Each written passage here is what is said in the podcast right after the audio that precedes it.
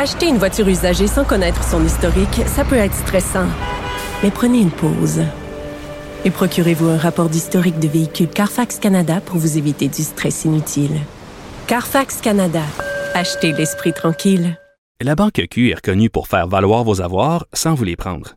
Mais quand vous pensez à votre premier compte bancaire, tu sais, dans le temps à l'école, vous faisiez vos dépôts avec vos scènes dans la petite enveloppe. Hmm, C'était bien beau. Mais avec le temps, ce vieux compte-là vous a coûté des milliers de dollars en frais, puis vous ne faites pas une scène d'intérêt. Avec la banque Q, vous obtenez des intérêts élevés et aucun frais sur vos services bancaires courants. Autrement dit, ça fait pas mal plus de scènes dans votre enveloppe, ça. Banque Q, faites valoir vos avoirs. Visitez banqueq.ca pour en savoir plus. Cube Radio. Du Trisac. L'original. Radio. Du Trisac. Votre plaisir coupable. Cube Radio. Ouais, bonjour tout le monde. Mercredi 1er mars 2023. J'espère que vous allez bien. 1er mars, euh, déjà. Euh, cet après-midi, on va parler vers une heure du cancer colorectal. Vous savez que le Québec est une société distincte à tel point qu'on n'a pas de programme de dépistage organisé, facile d'accès. Ça se passe ailleurs au Canada. Eh bien, résultat, le cancer colorectal vient au deuxième rang des causes de décès par cancer au Québec. On va revenir là-dessus vers 13h. Aussi, euh, vers midi, on aura euh, Marilou Gravel et Christine Amélie Roberge qui vous proposent de l'aide pour les enfants au primaire et au secondaire. Question de mieux passer les examens. Euh, on sait que les services dans les écoles, les écoles surtout publiques, sont difficiles à trouver. Donc, euh, on va vous le proposer, tout ça dans le but, euh, hey, dans le but d'aider. Je suis là pour aider. Hier, on a parlé à Sandrine, euh, 19 ans, qui a été droguée au bar le Pow Pow. Après, Florence est arrivée, elle dit Hey, moi aussi, euh, euh, Florence a 21 ans, moi aussi, ça m'est arrivé. Je me suis fait euh, droguer pendant un spectacle, je me suis ramassé en ambulance.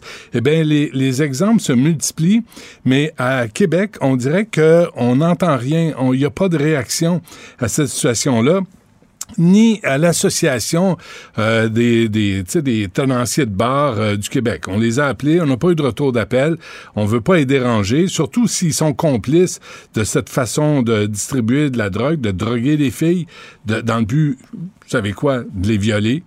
Alors, c'est ce qu'on vit présentement. Et dans le journal, mais c'était prévu hier, avec nous, euh, on parle de Rosanna Ryan, qui a été, elle aussi, victime à deux reprises de la drogue du viol. Rosanna est avec nous, elle est étudiante à l'Université de Montréal. Bonjour.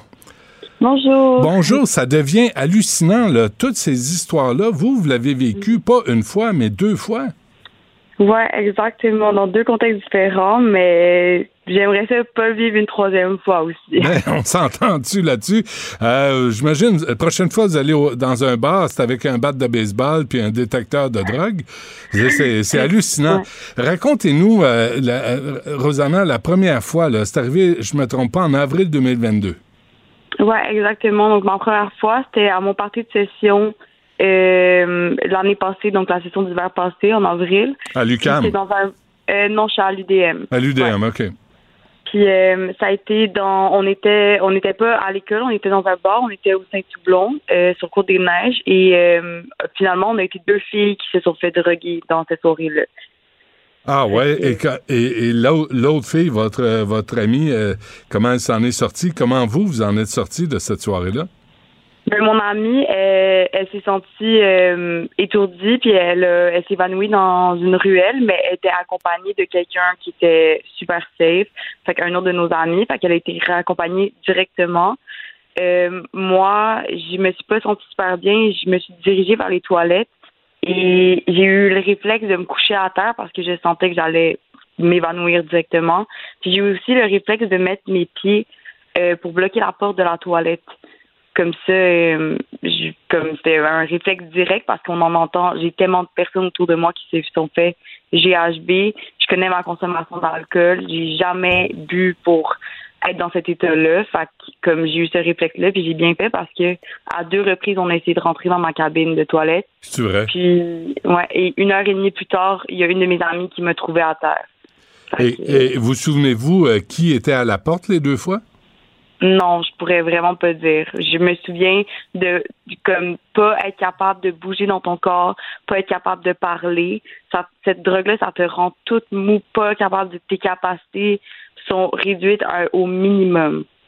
c'est fou. Puis en plus, je vous écoute, euh, Rosanna, c'est devenu un verbe. Je me suis fait GHB. Mm-hmm. Mais vous, vous rendez-vous compte que c'est devenu, dans le vocabulaire, c'est devenu un verbe tellement c'est courant, puis c'est presque Mm-hmm. banal. Et là, vous l'avez revécu une deuxième fois ce, ce dernier vendredi. Ouais, exactement. Je l'ai vécu. euh, cette fois-ci, c'était au Nacho, sur Beaubien, et à Montréal aussi. Et que- qu'est-ce qui s'est passé? Euh, ben, au début, on était dans un super avec mes amis, on n'était pas supposé sortir et on a décidé vers euh, comme minuit, une heure du matin d'aller danser. Le bar le plus proche c'était le Nacho. Puis euh, moi, je vous avoue que le Nacho, j'ai déjà entendu des histoires, fait que euh, c'était pas un bar que je vais souvent. Puis au début, on a décidé de pas boire d'alcool dans le bar. Puis à la fin, vers deux heures et demie, mon ami m'a proposé un shot et en même temps que j'étais au bar, il y a un groupe de garçons qui m'ont proposé un shot aussi. Et inconsciemment, puis ça, je trouve ça vraiment plate parce que comme au début, j'étais vraiment dans la honte de comme merde, j'aurais pas dû prendre le shot d'un gars, bla bla bla. Mais je trouve ça plate à quel point je me suis là, je me tape dessus sur le fait que j'ai Ouais. pris un shot. Ouais. Mais comme si ça avait été un gars, comme on n'aurait même pas pensé deux fois, Hmm. comme si j'avais été un gars. Et là, Ah, là, là, vous êtes rendu, vous devez vous méfier. Et là, Rosanna, vous êtes rendu à vous blâmer pour le comportement de trou de cul de certains gars. Ouais, exactement. Puis ça, c'est, je peux vous dire que c'est une majorité de filles qui réagissent comme ça aussi. Ah oui. hein. Euh, J'ai lu que euh, vous avez dit, vous avez écrit quelque part là, qu'il y avait, vous, vous connaissez plein, plein d'amis, plein de jeunes femmes qui ont vécu la même chose que vous. Ouais, je pourrais nommer une quinzaine de bars à Montréal que c'est déjà arrivé. Comment vous réagissez face à l'indifférence et au silence des propriétaires de bars? On sait qu'il y a des propriétaires de bars, c'est des bandits. Si vous ne le savez pas, Rosanna, moi, je vous l'annonce, c'est des bandits, là, c'est la mafia, c'est les Hells, c'est des, c'est pas du monde recommandable. Fait qu'on peut rien s'attendre d'eux, euh, surtout pas de protéger la clientèle. Mais je peux pas croire qu'ils sont tous des bandits. Alors, comment vous expliquez ce silence? Mais pour moi, c'est plus rendu une question de seulement les bars, c'est rendu une question de société. Puis c'est ça que je trouve important, puis c'est pour ça que j'accepte de faire des entrevues et tout, Ouais. parce qu'il y a une question de manque d'éducation, que comment toutes les filles de mon entourage, on est euh, conscientes de cette drogue-là, on sait comment agir, on sait qu'est-ce qui se passe, on se protège. Comme j'ai j'ai écouté l'entrevue de Sandrine hier et de Florence, je pense que c'est ça, Oui. c'est comme ils ont raison, je suis jamais allée dans une toilette de bar seule. C'est inconcevable à quel point on sait comment il faut comme se protège les unes entre les autres, mais les gars sont pas au courant. Mes amis gars vendredi, ils- genre Sandrine était avec moi. J'ai été vraiment chanceuse que comme je connais Sandrine, Sandrine était avec moi Hmm. et elle m'expliquait, elle était comme aucun gars réagissait jusqu'à temps que ma meilleure amie s'est mise à pleurer parce qu'elle était apeurée. Qu'est-ce que vous voulez dire aucun gars réagissait? Vos amis, là, vos proches? mes bons amis, là, mes meilleurs amis, mais comme ils réagissaient, mais pas de façon que comme toutes les filles étaient autour de moi, essayaient de comme s'occuper de moi, et les gars, ils étaient là désemparés, pas savoir quoi faire. Qu'il y a un gros, gros manque d'éducation dans notre société. Les bars, moi, je n'ai pas la solution face aux bars. Je ne sais pas qu'est-ce que les bars peuvent faire de plus et tout. Mhm. Moi, je sais que l'éducation, la sensibilisation face à cette drogue-là, que ça soit pas juste les parents qui en parlent à leurs mais quand t'as un gars aussi, parle-en parce que cette drogue-là, elle peut tuer. Je pense que comme dans notre société, un meurtre, c'est pire qu'un viol. Fait que si les gars sont mis au courant que cette drogue-là peut tuer, peut-être qu'ils vont euh, genre prendre conscience que comme on veut pas causer un meurtre. tu. Ouais. C'est important ce que vous dites, Rosanna. Et puis en, même temps, la réflexion sur les gars, les gars eh, ont perdu tout sens de protection. Là. On, on, on a tellement voulu que les gars soient doux, soient minous. On veut pas des brutes, on veut pas des brutes épaisses, puis des, euh, des, des violents. Mais en même temps, on veut que des gars soient aussi euh, capables de se défendre, puis de défendre leurs amis.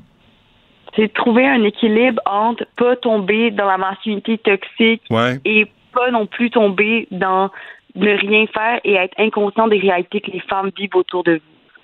Ça, est-ce que, ça comment ça vous joue dans la tête, là, vous, Rosanna, mais vous et vos amis?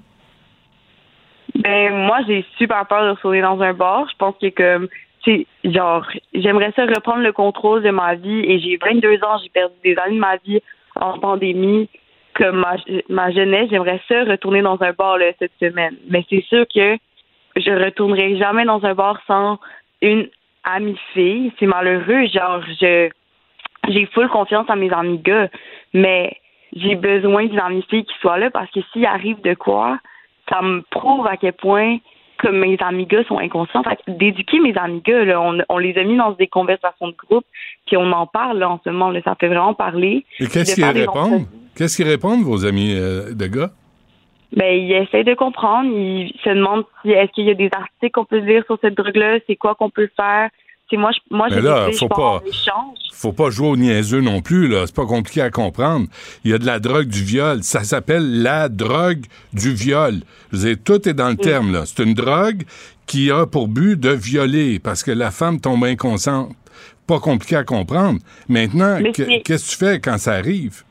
Mais c'est de, de comprendre que, comme justement, puis ça, je l'ai dit à, à une autre personne Ouais. c'est de comprendre que s'il y a une personne que tu ne connais pas, qui est euh, une femme, si on va se le dire, là, la majorité, euh, comme 99% Mhm. du temps, c'est des femmes. Mhm. S'il y a une femme devant un bar, même si c'est pas ton amie, tu la ramasses, tu vas t'assurer, tu la pinces, tu t'assures qu'elle est correcte, que c'est pas qu'elle est entourée, si les gens autour d'elle sont vraiment ses amis, tu, comme tu prends le pouls de la situation. Puis c'est ça que moi j'apprends à mes amis en ce moment, c'est de pas être en mode de ah on la connaît pas, on va la laisser à terre Ouais. devant un bar. Qu'elle se démerde. On peut appeler la police aussi. Tu sais, Moi, euh, il me semble, j'ai un peu une opinion euh, controversée là-dessus, mais la police, la majorité du temps, t'invalide beaucoup et te pose des questions qui sont euh, assez difficiles en tant que victime qui viennent de vivre un trauma de répondre. Qu'est-ce que vous voulez Et dire? Comme, admettons, par rapport à des agressions, la victime va souvent te demander, euh, la police va souvent te demander, comme, qu'est-ce que tu portais, ou même quand on va parler de GHB, c'est, mais pourquoi t'as accepté le verre du gars? Pourquoi t'étais-tu saoul? Combien t'avais bu? Tu c'est beaucoup de, genre, se faire invalider dans l'événement que t'as vécu. Et ça, c'est pourquoi moi, j'ai décidé de pas aller voir la police et la majorité des filles que je connais aussi parce qu'on les a entendus les, les témoignages de femmes qui ont décidé d'aller voir la police et moi j'ai décidé que dans l'état mental que j'étais, Ouais. c'est pas ça que j'avais besoin. J'ai de la misère, Rosanna, à croire que la police, en 2023, demande à une femme victime qu'est-ce qu'elle portait. Je vous jure, je vous jure, monsieur. C'est vrai? 100%. Ben oui, ben oui. J'ai mon voyage. Je pensais qu'on, je pensais pas qu'on était encore rendu là. Ah non, on est encore rendu là et par rapport au GHB, comme c'est vraiment en mode pourquoi t'as pris le verre que le gars t'a donné? Comme c'est plus une question de de c'est pour ça que je dis c'est plus une question de comme un un bar ou une police ou une personne, c'est rendu tellement un problème de société. C'est grave là, ça fait peur là. Mais, mais moi, là, j'enverrais, moi, je, je connais rien, Rosanna, là. Je- moi, je suis un, un clown derrière un micro. Mais quand la police arrive dans un bar, puis si on appelle la police parce qu'il y a une femme qui est tout croche parce qu'elle a été droguée, moi, je fouillerais les gars. Puis le premier que je pogne avec, parce qu'il doit avoir quelques capsules avec lui, là. Puis il doit l'avoir montré à ses amis, les minables qui ont dû dire Hey, ça va être le fun, tu vas en droguer une, on va la violer. C'est réel, là. il y a des décisions qui se prennent à chaque étape d'en acheter, d'en apporter, d'en donner. Et d'être complice de ça, d'être complice du silence, d'être un minable et être complice de, de ce comportement-là. Fait qu'à un moment donné, il faut que quelqu'un fa- fasse quelque chose. Les tenanciers de bar, la police, les gars, mais là, vous, êtes laissé à votre propre sort, je comprends bien. Ben oui, comme moi, moi j'étais inconsciente. Moi, je me souviens de rien par rapport à la deuxième fois de, vendredi dernier. Est-ce que le bouncer est venu nous voir une fois? Je le sais pas. Est-ce que une des serveuses est venue nous voir? Je le sais pas. Moi, j'en j'en ai pas. Les, les personnes qui m'ont accompagné là-dedans m'en ont pas, parlé. Hmm. Fait que je n'ai pas l'impression qu'il y a quelqu'un qui est venu nous accompagner là-dedans. Je vais vous poser une question pire que ça. Est-ce que le bonheur en vend? Ah, ça, euh, ça, je sais vraiment pas. Je vais pas m'avancer mais- dans des spéculations, là, mais comme c'est sûr que j'imagine pour que ça arrive autant, je peux pas croire qu'il y a aucun complice dans aucun bar. Euh, c'est, ce sont de bonnes questions. Rosanna Ryan, j'espère que vous allez pouvoir avoir du fun sans vous méfier. Mais là, ce que je comprends, c'est que vous êtes toute une génération de femmes qui doivent se méfier, qui sont rendues à se blâmer, qui vérifient si euh, leur verre a été laissé à découvert, s'il y a quelqu'un autour. ça doit être hallucinant vivre ça. Ça doit tuer le fun. Mm. Je suis tannée que ce soit aux filles qu'on se protège. Je pense que c'est vraiment le temps d'éduquer les gars. Absolument. On sait là-dessus. Rosanna Ryan, un gros merci pour votre témoignage. C'est important de le faire. Je vous, félicite de le faire. Puis là, on va essayer de suivre le dossier, mais je vais vous dire quelque chose. Nous, on a fait des appels depuis hier, depuis l'entrevue avec Sandrine et Florence, et euh, il n'y a pas de retour d'appel. La police, ça les intéresse pas. Le ministre Jolin Barrette, ça l'intéresse pas. Ça, les bars, ça les intéresse pas. Fait que vous allez vous démerder encore longtemps comme c'est là. Ouais, ça fait vraiment peur. On va réfléchir à ça. Ouais. Les cours de karaté, quelque chose, là, tu sais, euh, pour que ça change. merci, Rosanna. Bonne chance. Merci, merci à vous. Nicole Gibaud. Une chronique judiciaire. Madame la juge. On s'objecte ou on s'objecte pas? C'est ça, le droit criminel. La rencontre, Gibaud-Strisac. Nicole, bonjour. Bonjour, Benoît. Alors, cette affaire, les deux jeunes filles, là, Carpentier, là, on est en train de, de, comprendre ce qui est arrivé.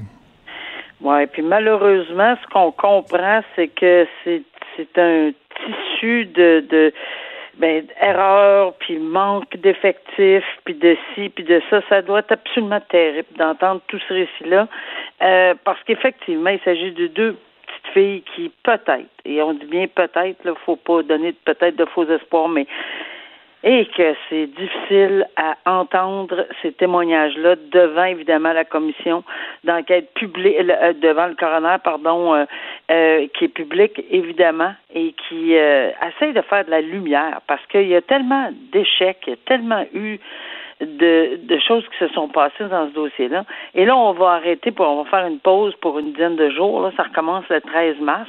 Puis en dernier lieu, ben ça, on en avait déjà parlé dans, en, lorsque ça a commencé, cette enquête publique devant le coroner ensemble. Et euh, oui, il y avait un tissu d'erreurs qui, qui avait été allégué, qui s'en venait mais on pensait pas que c'était aussi cru là. Alors euh, euh, il y avait énormément de, de manquements, d'effectifs, euh, on avait réduit évidemment le personnel dans des euh, euh, le personnel d'urgence de la Sûreté du Québec. c'est sûr qu'on n'en voit peut-être pas tout le monde sur le terrain, mais à un moment donné, il y a plein de monde qui se sont mis disponibles ou étaient disponibles pour aller faire des battues, puis on appelle ça inonder le terrain, mais c'est sûr que c'est pas toujours évident à faire parce que ces gens-là sont pas habitués sur le terrain. Ça peut être des, des gens comme toi et moi, puis on sait pas trop trop comment effectuer des recherches, mais quand même.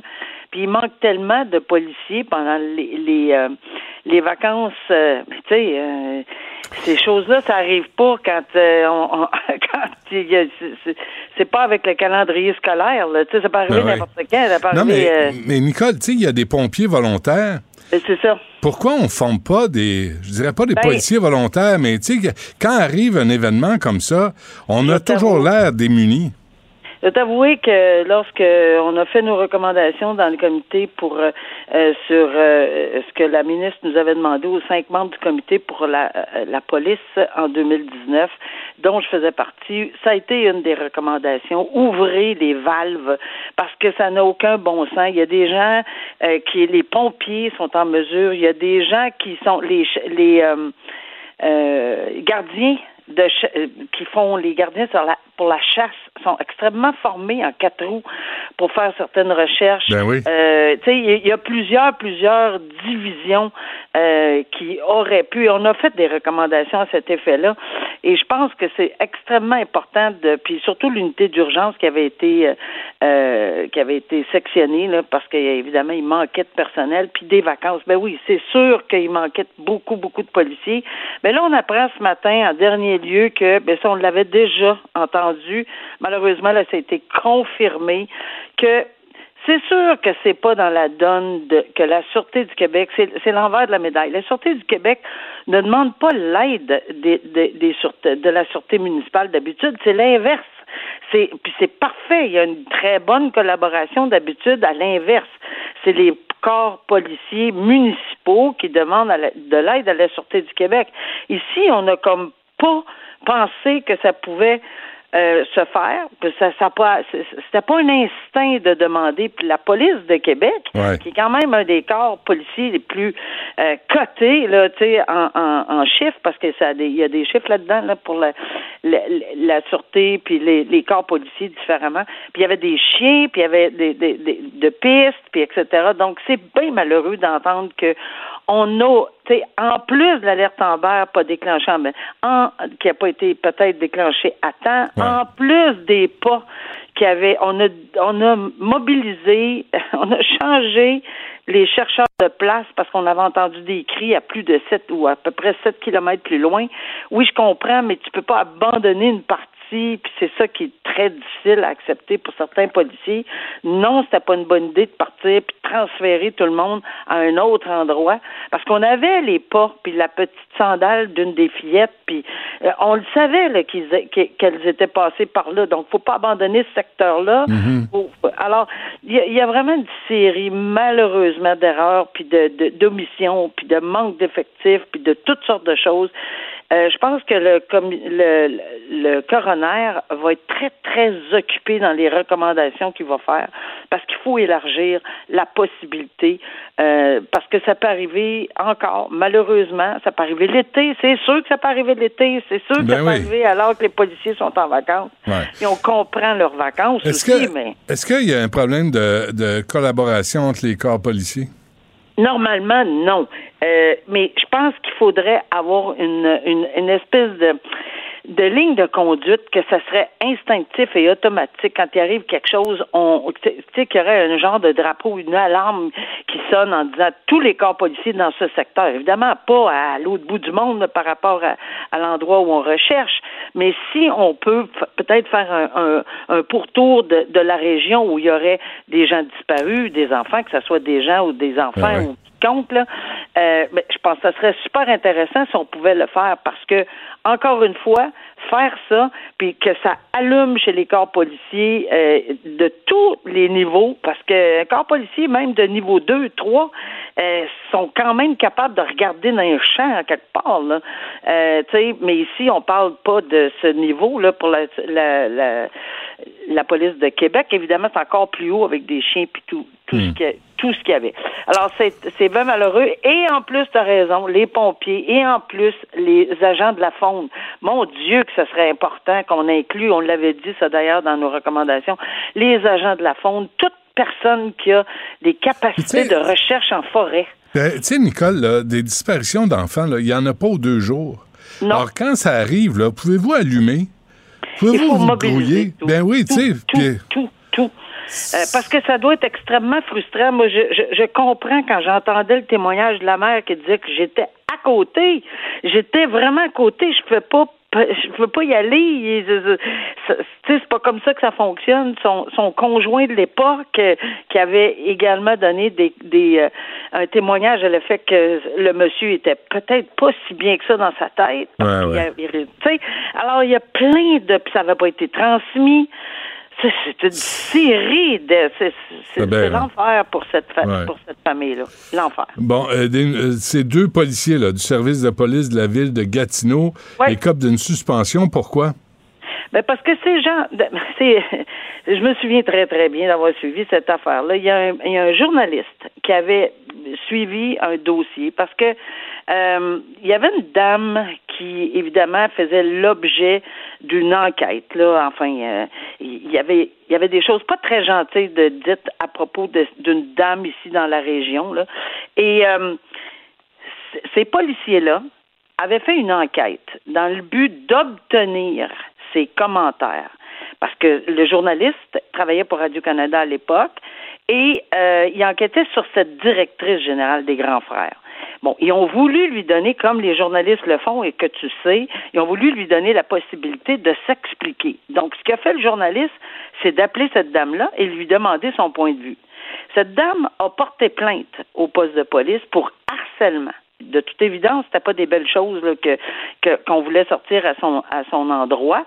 Et bon, pour des raisons X, elle a porté plainte et le corps de police euh, les, les policiers en question ont immédiatement procédé rapidement à l'arrestation du journaliste. C'était du jamais vu. Là. Moi, j'étais sans dessus quand j'avais vu qu'il avait arrêté le journaliste euh, dans ces conditions-là. Pourquoi? Est-ce qu'on avait procédé à une enquête profonde? On l'a arrêté le soir même.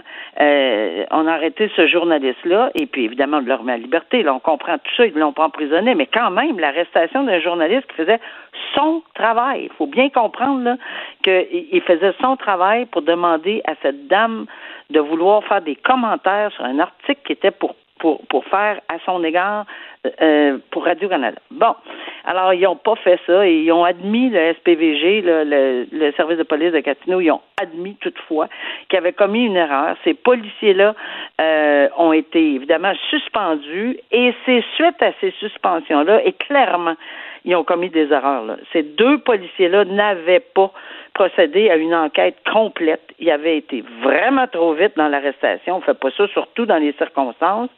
Euh, il faut pousser un peu plus l'enquête. Et il y avait, on les avait tapés sur les. Puis je pense que euh, le président des journalistes du Québec est très, très, Michael Nguyen, très, très content de cette décision-là. Pas parce qu'il est content de, de, de- du, du résultat nécessairement. C'est pas, pas, c'est pas euh, une vengeance. C'est juste parce qu'il faut que ça soit pris en considération que les journalistes font un travail important, c'est ce qu'ils mentionnent, et les journalistes ont le droit, pas, pas, ils n'ont pas le droit de harceler, mais ils ont certainement le droit, et c'est leur devoir de demander à, à la personne sur qui ils vont discuter, c'est quoi son optique. C'est toujours l'envers de la médaille qui, qui est de toute évidence très important en matière de journalisme. Alors, euh, ben, ils, vont été, ils ont été euh, sentencés, sentencés entre guillemets, là, c'est pas au, cri- au criminel, là, mais euh, ils vont être suspendus, mais sans solde quand même, pour 10 jours et 12 jours. C'est quand même une leçon. C'est peut-être pas le, le max que peut-être que bon on aurait pu obtenir ou qu'on aurait voulu obtenir, je- j'ose dire, mais c'est quand même selon euh, le président là, Michael Nguyen, c'est quand même une, une très très bonne leçon lancée dans les circonstances, faire très très attention dans leur travail euh, de policier, puis surtout ne pas aller trop vite dans les arrestations lorsqu'il s'agit de quelqu'un qui fait son travail. Mais c'est une suspension euh, avec salaire ou pas? Non, pas de salaire. Ah, bon, là, Alors, t'as un 12 petit jours message. et 10 jours, c'est sans salaire, c'est Ouais. ce que j'ai compris. Et euh, je pense que ça, c'est assez important. Des vacances de pigiste, donc. Ouais. tu t'en vas chez vous, t'es pas payé. Parfait. Nicole, on se laisse là-dessus. On se reparle Merci. demain. Merci. OK. Bonne journée, au revoir. Acheter une voiture usagée, ça peut être stressant, mais prenez une grande respiration. Et imaginez-vous avec un rapport d'historique de véhicule Carfax Canada qui peut vous signaler les accidents antérieurs, les rappels et plus encore. Carfax Canada. Achetez l'esprit tranquille. La Banque Q est reconnue pour faire valoir vos avoirs sans vous les prendre. Mais quand vous pensez à votre premier compte bancaire, tu sais, dans le temps à l'école, vous faisiez vos dépôts avec vos scènes dans la petite enveloppe. Hmm, C'était bien beau. Mais avec le temps, à ce vieux compte-là vous a coûté des milliers de dollars en frais, puis vous ne faites pas une scène d'intérêt. Avec la Banque Q, vous obtenez des intérêts élevés et aucun frais sur vos services bancaires courants. Autrement dit, ça fait pas mal plus de scènes dans votre enveloppe, ça. Banque Q. Faites valoir vos avoirs. Visitez banqueq.ca pour en savoir plus. Du Trisac. S'il y en a un dont la sagesse est pas encore arrivée avec le temps, c'est bien lui. Toujours aussi mordant que les premiers temps. Benoît Dutrisac. La rencontre Martino du Trisac. Ah, ça, ça regarde mal. Ça regarde mal. Il commente l'actualité dans le calme et la sérénité. Arrête de te plaindre, arrête de chialer. Une génération de flambous, de mollassons. Des propos sérieux et réfléchis. Tu me niaises-tu? Ben oui. Brut de bouche. La sagesse en bouteille. T'en as, t'en as parlé tantôt, euh, Richard. Euh, c'était qui? C'était-tu Elsie Lefebvre? À qui tu parlais? Des filles dans les bars? Oui. Euh, là, je viens de parler à Rosanna Ryan. Hier, je parlais à Sandrine, Florence. Des- tes filles, est-ce qu'elles ont connu ça? La, la drogue, le GHB, de se méfier à- en allant dans les bars? C'est des conversations que tout parent doit avoir avec ses, avec ses filles et avec ses gars. Et si t'as un gars qui, qui voit un de ses chums avec un GHB, Christine volée. Je sais même pas à quoi ça ressemble. Sais-tu à quoi ça ressemble, toi, du Non, non, GHB? je sais pas. Je- J'ai jamais vu ça. Mais j'imagine que si tu vas voir le bouncer, il va t'en vendre. Tu sais, il faut- là, Moi, il je pensais que chose. les jeunes avaient réglé ce Comment? problème-là. Je pensais que. C'est un liquide?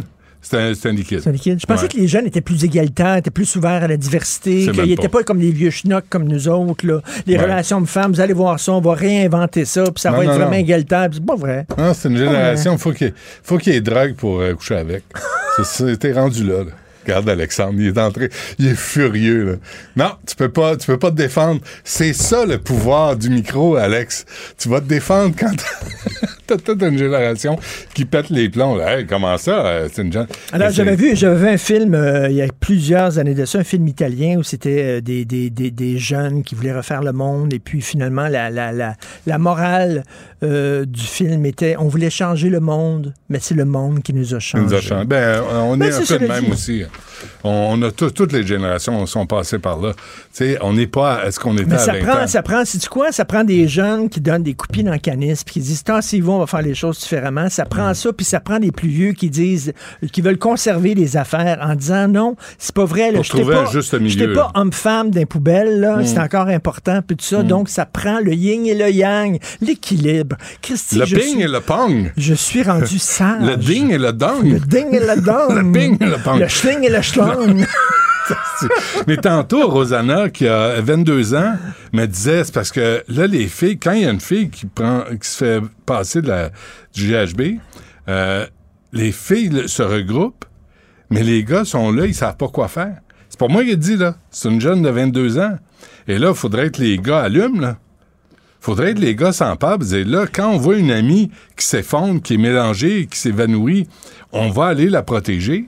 Écoute, je, je, je conseille aux gens de regarder un film. Il est en nomination comme euh, meilleur film de l'année. C'est un film fait par une comédienne canadienne, Sarah Paulet, qui fait des films, un film de fiction. Ouais. OK, ça s'appelle Woman Talking. C'est sur Prime Video. J'ai regardé ça hier avec ma fille cadette.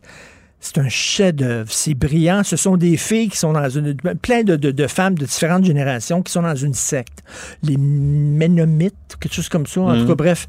Et ils se font battre et violer à répétition. Puis là, pendant que les gars sont partis, les filles se rencontrent. Oui, j'ai entendu Les filles se rencontrent puis disent qu'est-ce qu'on fait? Est-ce qu'on reste on tente de transformer les Ouais. hommes ou on sac le camp? Et c'est une réflexion sur euh, la violence contre les femmes et c'est une réflexion sur la masculinité Ah ouais, toxique. c'est bon, ça. Et, et c'est très bon parce que tu sais, quand tu regardes, quand tu regardes là, toutes les religions, toutes les religions qui ont voulu asservir les femmes, les dominer. Euh, tu n'as pas le droit d'aller à l'école. Il faut que tu portes un voile ou alors il faut que tu aies 25 T'as vu enfants. en Iran, là, ce il faut que tu fermes la gueule. Même les, les catholiques ici, puis tout. Ah ouais. Toutes les cultures aussi où les femmes, quand elles sortent dans la rue, se font siffler, se font écœurer, euh, doivent porter des jupes longues, pas trop montrer Hmm. Mais, leurs jambes, mais les etc. femmes, les, les personnalités publiques, les femmes personnalités publiques, quand elles se font insulter, ça passe par quoi? Le cul. Par le cul, par le sexe, par on va T'es mal baisé, tout, le temps, tout le C'est vraiment, nécessairement. c'est vraiment des propos minables. Mais être une femme, là, vraiment, je, je, je, je serais hyper féministe parce que c'est vrai qu'il y a, il y a une culture anti-femme Ouais. depuis la nuit des temps. asti, La nuit des temps. Mm. Et ça existe encore dans plein de pays. Euh, tu Il y a pas vu longtemps- encore, tu vu ça? C'est quoi? C'est euh, a- dans quel pays où on empoisonne les jeunes filles? En pour Iran. Pour pas qu'elles aient En étudié? Iran, en Iran, c'est là, là, ça arrive là, non. Ah, Il y a des vidéos sens. sur Twitter, là, je te parlais de la journaliste Aline Jad qui publie des vidéos et ça, tu vois que ça, ça se passe en Iran, puis les filles sont étendues sur le trottoir, puis disent je peux pas respirer. Là, elles sont amenées à l'hôpital, puis il y a des trous de cul, des minables.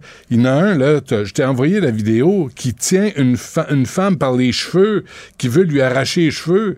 Et j'imagine qu'il y a eu un- une mini-érection en faisant ça. C'est toutes des frustrés sexuels. Mais c'est Mais pas c'est tous tous les hommes qui sont to- toxiques, mais il y a beaucoup d'hommes Ah, il y en a toxiques. Il y a beaucoup d'hommes. Puis il y a une culture anti-femme qui existe qui est vraiment euh, assez étonnante. Puis tu sais, qui- qu'il faut dire à nos filles, fais attention quand tu vas dans un bar. Fais attention. Qu'est-ce qu'on dit à nos gars? Qu'est-ce qu'on dit à nos gars, ma fille cadette vient hier chez nous. Elle regarde un film, elle s'en va tard, je dis, je vais te payer un Uber. Papa, je suis pas à l'aise d'être tout seul dans un champ avec un monsieur que je connais pas. Je Imagine. suis pas à l'aise. Ouais. J'aime pas ça. On est, on est, on est Je là. dis, là. OK, moi, j'avais pas pensé à ça, parce que moi, comme gars, OK. Mais Richard, euh, moi, je suis rentré dans des Uber, là, totalement paf, là, dans des taxis, paf. Je savais même pas où c'est qui m'amenait, là. Ouais, ouais. Imagine une fille, je, je ferais pas ça, tu sais. Ouais. Tu fais attention. mais on parle pas aux gars. On parle pas aux gars, on leur parle pas, on leur fait des reproches, mais on leur parle pas aux gars. C'est quoi un homme? Quand t'as 13, 14, 15 ans, là, c'est quoi un homme? C'est quoi être un homme? Si tu te battes ta blonde? Si tu de l'insulter? Si tu crier plus fort? Si tu- Ou c'est de. Puis on est tous passés par là, là. On a tous le fuck-up testostérone qui arrive à un moment donné. Puis tu te demandes t'es qui, tu te demandes euh, c'est quoi, c'est quoi un homme? Mais si, si t'as pas de dialogue entre les générations, si t'as pas de modèle à suivre, quand tous les modèles que t'as utilisent la violence pour résoudre des problèmes, il y a un drôle de message qu'on envoie, tu sais. Fait que, il y a, il y a vraiment. Puis moi, c'est l'indifférence de la police qui sort pas. Les, les tenanciers de bar, on sait qu'il y en a une partie, c'est des bandits. C'est des bandits. C'est les Hells, c'est la mafia. Je suis désolé, mais c'est vrai. Puis il y a Les- une partie les- des propriétaires bars- de bars. Tu parles des bars de tout nu? Non, non, des bars en général. Il y a des propriétaires de bars qui utilisent ça pour blanchir de l'argent, mais il y en a là, qui sont pas des bandits. Ils font quoi, eux autres? On a invité le, M. Thibault, qui, représente les bars. N'ai pas de nouvelles. T'es occupé. La, la classe politique dit quoi?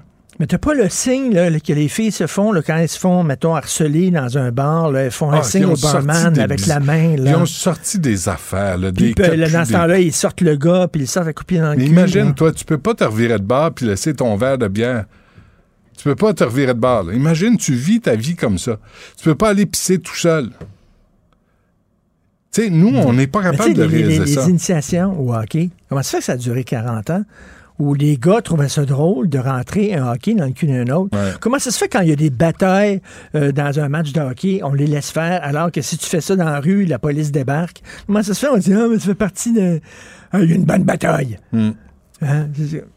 Pourquoi? En passant, ça? euh, en passant, euh, les taxes des Montréalais vont servir à débourser 6 millions de dollars aux manifestants. Et là, dans un article de la presse, il dit après avoir payé les frais d'avocat, chaque manifestant qui a signé pour le recours collectif va recevoir 1500 dollars. 1500. Et là, ça- et je me demande. Même les gens qui me menaçaient pendant ce temps-là, Ouais, ben même oui. les gens qui me couraient Ah, après, sont- même les gens qui ont encerclé ma maison, qui voulaient Oui. rentrer chez nous, Oui. qui insultaient mes Sont enfants, premier de la qui insultaient ma femme, eux autres vont recevoir 1500 En premier de la liste. parce qu'ils sont carrés rouges. Gabriel Nadeau-Dubois va sûrement recevoir 1500. À moins qu'ils se prononcent, qu'ils disent.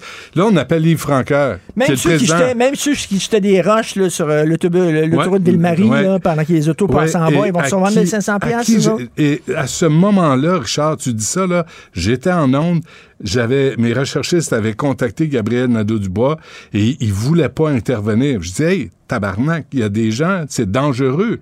Là, il faut intervenir. Vous êtes le porte-parole, vous décidez de rien.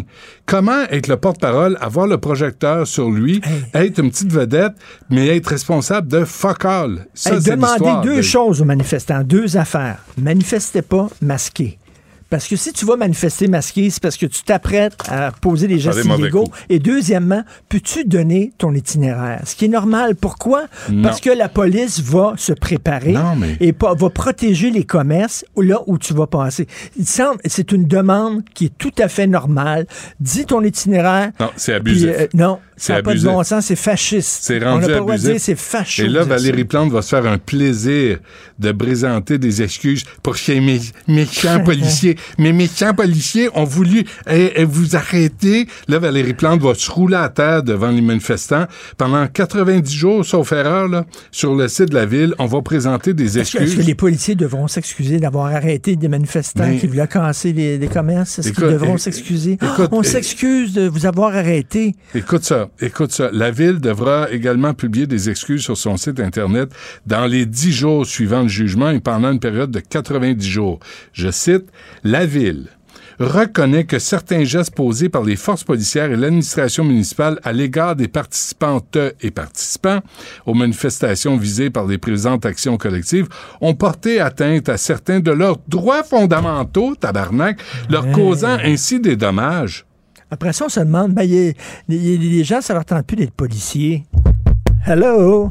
Non, mais, mais Pourquoi tu penses que ça tente pas d'être policier? Mais nous, on a appelé euh, Yves Francaire qui veut pas commenter la décision. Il est le président du syndicat des policiers, puis là, aujourd'hui, il veut pas il veut pas commenter. On n'est pas contre les manifestants. Mais en autant que tu respectes la Non, loi. Si tu lances des roches, tu. tu te- Tu lances des, roches aux autos, tu va. fais des menaces. Ça va tellement mieux. Euh, C'est qui, c'est qui le type là, qui est là? C'est qui lui?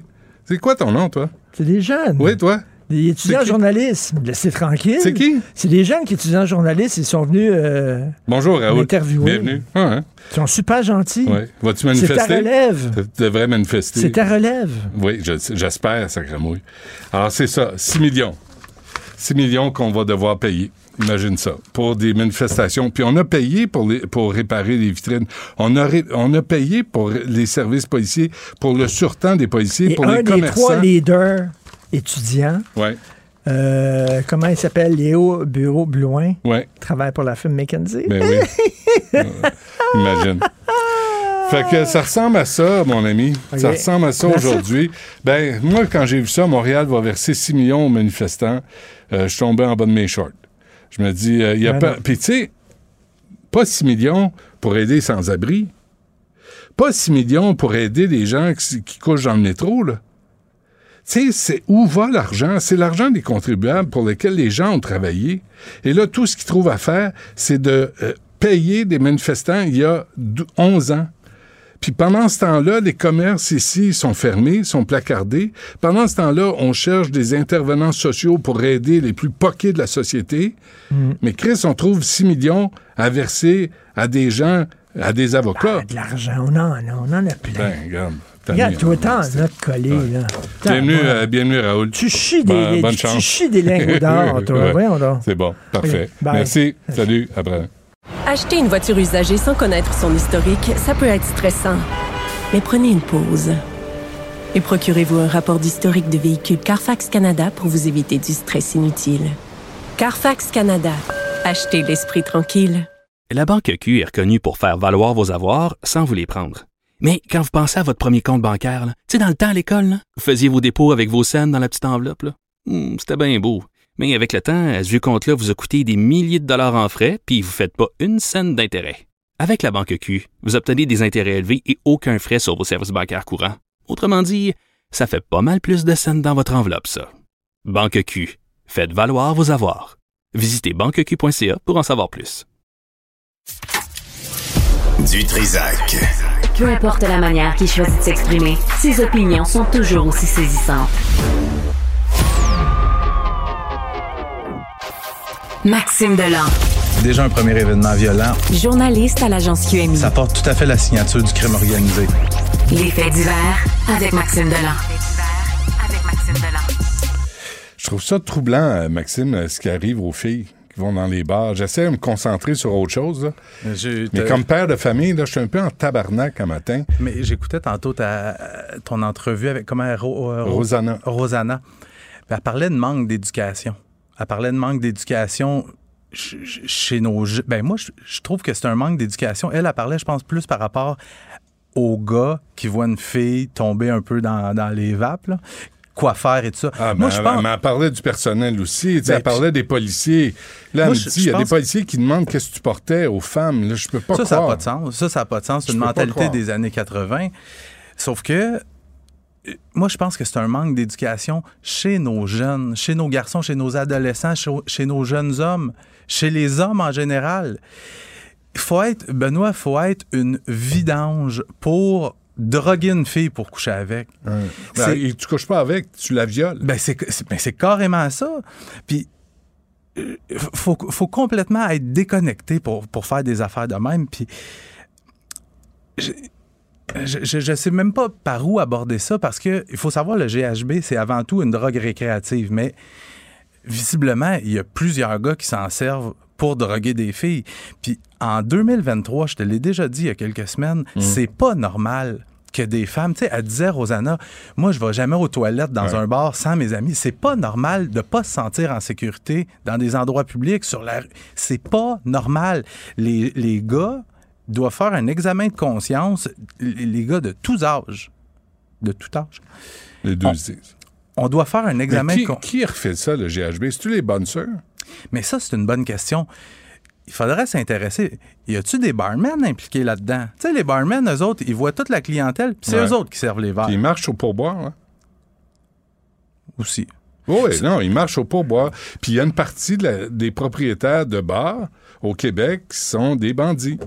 Assurément. Fait que là, à un moment donné, il va falloir faire le ménage là-dedans. Mais il y a assurément aussi peut-être des clients qui participent à ça. Sauf Aussi. que le problème, tu sais, tantôt, j'écoutais dans ton entrevue, tu sais, si tu vois une fille tomber un- un- inconsciente, quoi, on fouille tout le monde. Eh Benoît, je sais pas si tu as déjà vu des fioles de GHB. C'est pas gros. C'est pas gros, puis en mettre dans un verre, c'est très... su- Mais c'est là. C'est une question d'éducation. J'allais sacrer. Droguez pas les filles. C'est aussi simple que ça. Voyons. Mais une fois que ça s'est dit, là, Ben, parce qu'on, on- on- tu sais, ça se dit, mais là, t'es rendu à avoir de- une génération de femmes. Moi, j'ai connu des femmes qui allaient dans des bars sans, toujours en se méfiant, là. C'est, mais à ce point-là, moi, ça me renverse. mhm. Ben, Et, et que, et que quand tu poses la question à une jeune femme de 22 ans, elle dit hey, Moi, j'en connais plein qui ont vécu à ma affaire. Là, je me dis Là, là, ça, on peut pas laisser aller. Mais les gens qui font ça, les gars qui font ça, parce que c'est des gars, ouais. c'est des prédateurs. Puis ces prédateurs-là, on doit les enlever de la rue. On doit les, on doit les enfermer. À l'insu de tout le monde. Mais c'est des dangers publics. Mais ils n'ont pas d'amis qui le voient faire. Ils n'ont pas d'amis complices qui gardent le silence. Peut-être. Peut-être. Voyons. Je- je- moi, ça me renverse, puis je trouve ça toujours très... Là, c'était Rosanna, c'est une, une jeune femme de 22 ans. Ouais, deux fois. Tapes. Fait que, fait que c'est ça. Mais Puis là, t'appelles, là, t'appelles partout. Tu dis, euh, est-ce que vous autres, vous allez comme aborder la question? Puis, Mhm. Mais ça les propriétaires, les propriétaires de bars, eux autres, ça fait, à part faire de la mauvaise publicité à leur commerce, qu'est-ce que tu veux qu'ils te disent? Ben, qu'on, euh, nous, on est responsable, puis on va mettre des mesures en place, puis on va surveiller. Les mesures si en S'il y a une femme qui s'effondre, on va s'assurer de sa sécurité. Tu sais, Benoît, dans les after hours, là, les, les, les, les bars, là, les, Ouais. les gens qui dansent toute la nuit. sur- Ouais. Moi, je suis déjà allé là. là. Il n'y a pas grand monde à jeun. Là. Pourtant, la drogue est interdite à l'intérieur. Des, des pilules, tu, rends- tu peux je peux te nommer toutes les cavités où tu peux mettre ça. Tu peux mettre ça dans tes souliers. Fait que les, les fioles de GHB, c'est la même affaire. Hmm. Fait que, il- Regarde, on a laissé un message à Pierre Thibault, président de la nouvelle association des bars du Québec. Mhm. Zéro. Pierre Thibault, ça ne l'intéresse pas. Peut-être qu'il va allumer.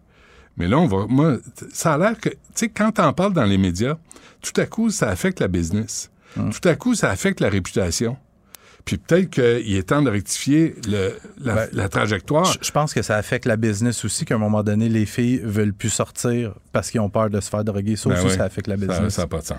OK, euh, coup de feu euh, sur un nouveau restaurant au centre-ville. Moi, je vais faire ça quand même euh, un peu rapidement parce qu'on s'est étendu sur le GHB, mais Philippe Richard qui suit là, tantôt. ouais, ça se passe tôt ce matin, un peu avant 5 heures. C'est le Kenza Lounge, c'est Sainte-Catherine Crescent. Un suspect qui arrive, ouvre le feu sur, le, sur la devanture du commerce, prend la fuite. Le- je regardais le Il n'y a, pas- il y Lounge. a pas eu de réservation que c'est je sais pas, mais il vient d'ouvrir. Il fait deux mois que c'est ouvert. Ah, ouais. Fait que, il y a deux hypothèses. Tu sais, Je te dis souvent des messages. Est-ce que est-ce qu'on veut dire au propriétaire, écoute, t'es pas le bienvenu, on veut pas te prendre dans notre gang de restaurateurs, dans la gang des, des commerces, des restaurants du secteur, Ça en dit long sur la business. ou une question d'affaires de protection, le, le crime organisé qui veut le pizzo? Hum. Des hypothèses qui vont être étudiées par les policiers. Il n'y a pas d'arrestation dans le dossier. Tué par un chauffeur devant chez ses parents. C'est, on, on parle souvent d'histoires de chauffeurs qui sont blessés légèrement puis qui tuent d'autres gens. C'est un autre exemple. Le suspect dans ce dossier-là, l'accusé, en fait, s'appelle Alexandre Timmons. Il vient de plaider coupable à des accusations de conduite dangereuse causant la mort. Le, le soir du drame, ça se passe le 12 octobre 2021. Il y a Maxime Cusson, un jeune homme de 26 ans. Lui, s'en va chez sa mère. S'en va rendre visite à sa mère sur la, la route 116 à Actonville. Et lui, il fait tout, dans les règles de l'art. Il s'immobilise sur la 116, met son clignotant pour tourner à gauche. Puis à un moment donné, quand il fait son virage, bang! Il y a Alexandre Timmons qui fonce dans la portière, tue le jeune homme. Et les experts de la Sûreté du Québec ont établi qu'il roulait à une vitesse entre 138 et 151 km/h dans une zone de 90. Et ça se passe, je te le rappelle, directement devant chez la mère du, euh, du jeune Cusson. La mère qui a entendu le bruit assourdissant de l'accident, écoute, elle sort de chez elle pour aller porter assistance à son propre fils mort dans son auto. Et euh, Alexandre Timmons, qui a plaidé coupable, et il s'expose à une peine de combien, Benoît? 23 mois de détention. Tu le demandes souvent à la question, combien ça vaut une vie humaine? Alors que dans ce cas-ci, ça vaut Parce que 23. lui, il avait besoin de faire de la vitesse. Là. Il a, il a L'adrénaline. besoin d'autre chose. ouais. Et euh, délit de fuite mortelle au centre-ville, un autre? Non, euh, c'est euh, le, tu le reviens jeune, sur ouais, celui le- qui s'est passé? C'est parce que je, ça m'a. euh, je me suis questionné. Ça fait trois jours, on a retrouvé, le- on a retrouvé le véhicule dans les heures suivant le délit de fuite mortel. Je te rappelle le jeune de 21 ans qui a Ouais. été tué en skateboard. Là, ça fait trois jours que le véhicule a été retrouvé, le véhicule accidenté, puis il n'y a toujours pas d'arrestation parce que le propriétaire, les policiers savent c'est qui grâce à la plaque. On l'a assurément rencontré. Et là, ce que j'ai appris dans les dernières minutes, il s'agirait d'une voiture louée et celui qui aurait loué la voiture dit qu'il se l'est fait voler. Fait que là, ça complique un peu les, les choses, à essayer de retrouver un voleur. Mais là, les, les enquêteurs sont en train d'essayer de confirmer cette histoire-là. Est-ce que le gars qui l'a loué se l'est bel et bien fait voler? Mhm. Tu sais, je te le rappelle, il y a quand même en moyenne 25 voitures, véhicules qui se volent chaque jour au Ouais. Québec. Ce qui est possible, mais lui, il était où au moment de l'accident? C'est ça. Là, les enquêteurs, sont, les enquêteurs sont en train de tout démêler ça. Hmm. Ils veulent voir si la version du gars qui a loué la- le véhicule est fondée. Peut-être juste une petite question quiz en terminant. Ah, je Combien- t'en prie. combien- combien- Change-moi d'humeur. Combien de, non, Merci. combien de délits de fuite euh, en 2022 au- dans- à Montréal? Combien? 5246. J'ai entendu euh, les gens s'exclamer jusque Ben dans la voyons région. Ouais. Mais tu sais, c'est sûr qu'il y a des, des stationnements qui se déroulent mal là, en parallèle. Bombe la voiture puis prend Non, la non, mais quand même. 5246. À demain.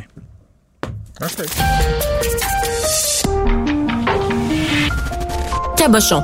Personne maladroite, imbécile et inutile. Du Trisac. Un pouvoir naturel pour déceler les cabochons. Bon, il y a euh, Philippe Richard Bertrand qui est avec nous, expert en commercialisation. Philippe Richard, bonjour. Salut Benoît, comment ça va? Ça va pas pire euh, dans les circonstances. As-tu mis ton costume de dragon ou de, de, de, de chat ou de grenouille? Euh, T'as mis quel costume? Non, mais j'aurais dû le mettre parce qu'en fait, euh, la façon dont ce président-là a imagé ses propos est fantastique. Alors, je rappelle l'histoire pour nos auditeurs, mais il y a un président d'entreprise euh, à Québec qui a décidé de prendre euh, les moyens, euh, les moyens forts. Il s'est habillé en costume de licorne pour euh, exprimer à ses 100 employés que il fallait que les employés en mettent aussi et en donnent des efforts parce que on sait qu'avec euh, la pandémie, tout le monde est tourné en télétravail, mais ça n'a pas diminué les coûts d'opération d'une entreprise. Ça les a même explosés parce que dans bien des cas, on a été obligé de garder nos loyers, nos bureaux.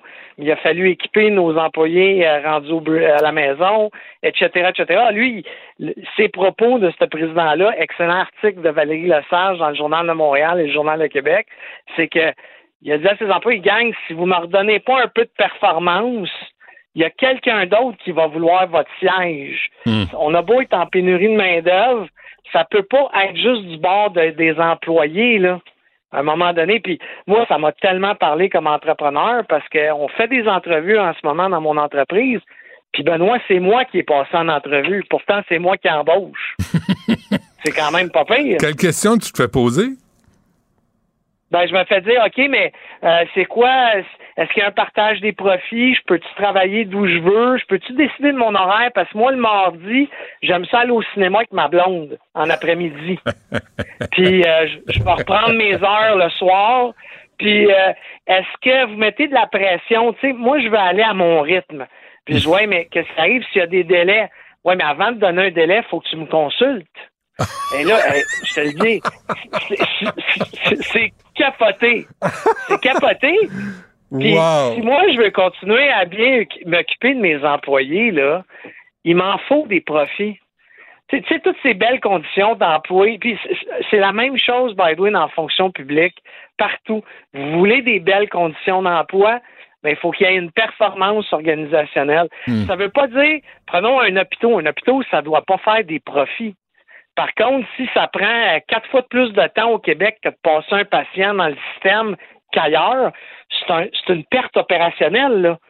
Alors, à un moment donné, il va falloir se regarder puis dire rééquilibrer les choses. Parce que moi, je trouve comme patron que depuis la pandémie, la faveur est nettement dans les mains de la- des employés. Et mes employés, là, je les adore tous et chacun. Ouais. Mais, mais tu sais, là, faut rétablir. Je vais donner un exemple concret, est-ce qu'on a le droit de rétablir une espèce de hiérarchie? Tu sais, genre, c'est moi qui fais Ben- chèques, tu travailles pour moi. Fait qu'on va s'entendre sur une façon de procéder, mais c'est quand même moi qui va décider. Mais je- moi, je pense qu'on en est rendu là. Ça veut pas dire de, de, de presser le citron. Tu sais, je vais donner un exemple. Dans mon entreprise, on pense obliger les employés à revenir une journée dans la semaine.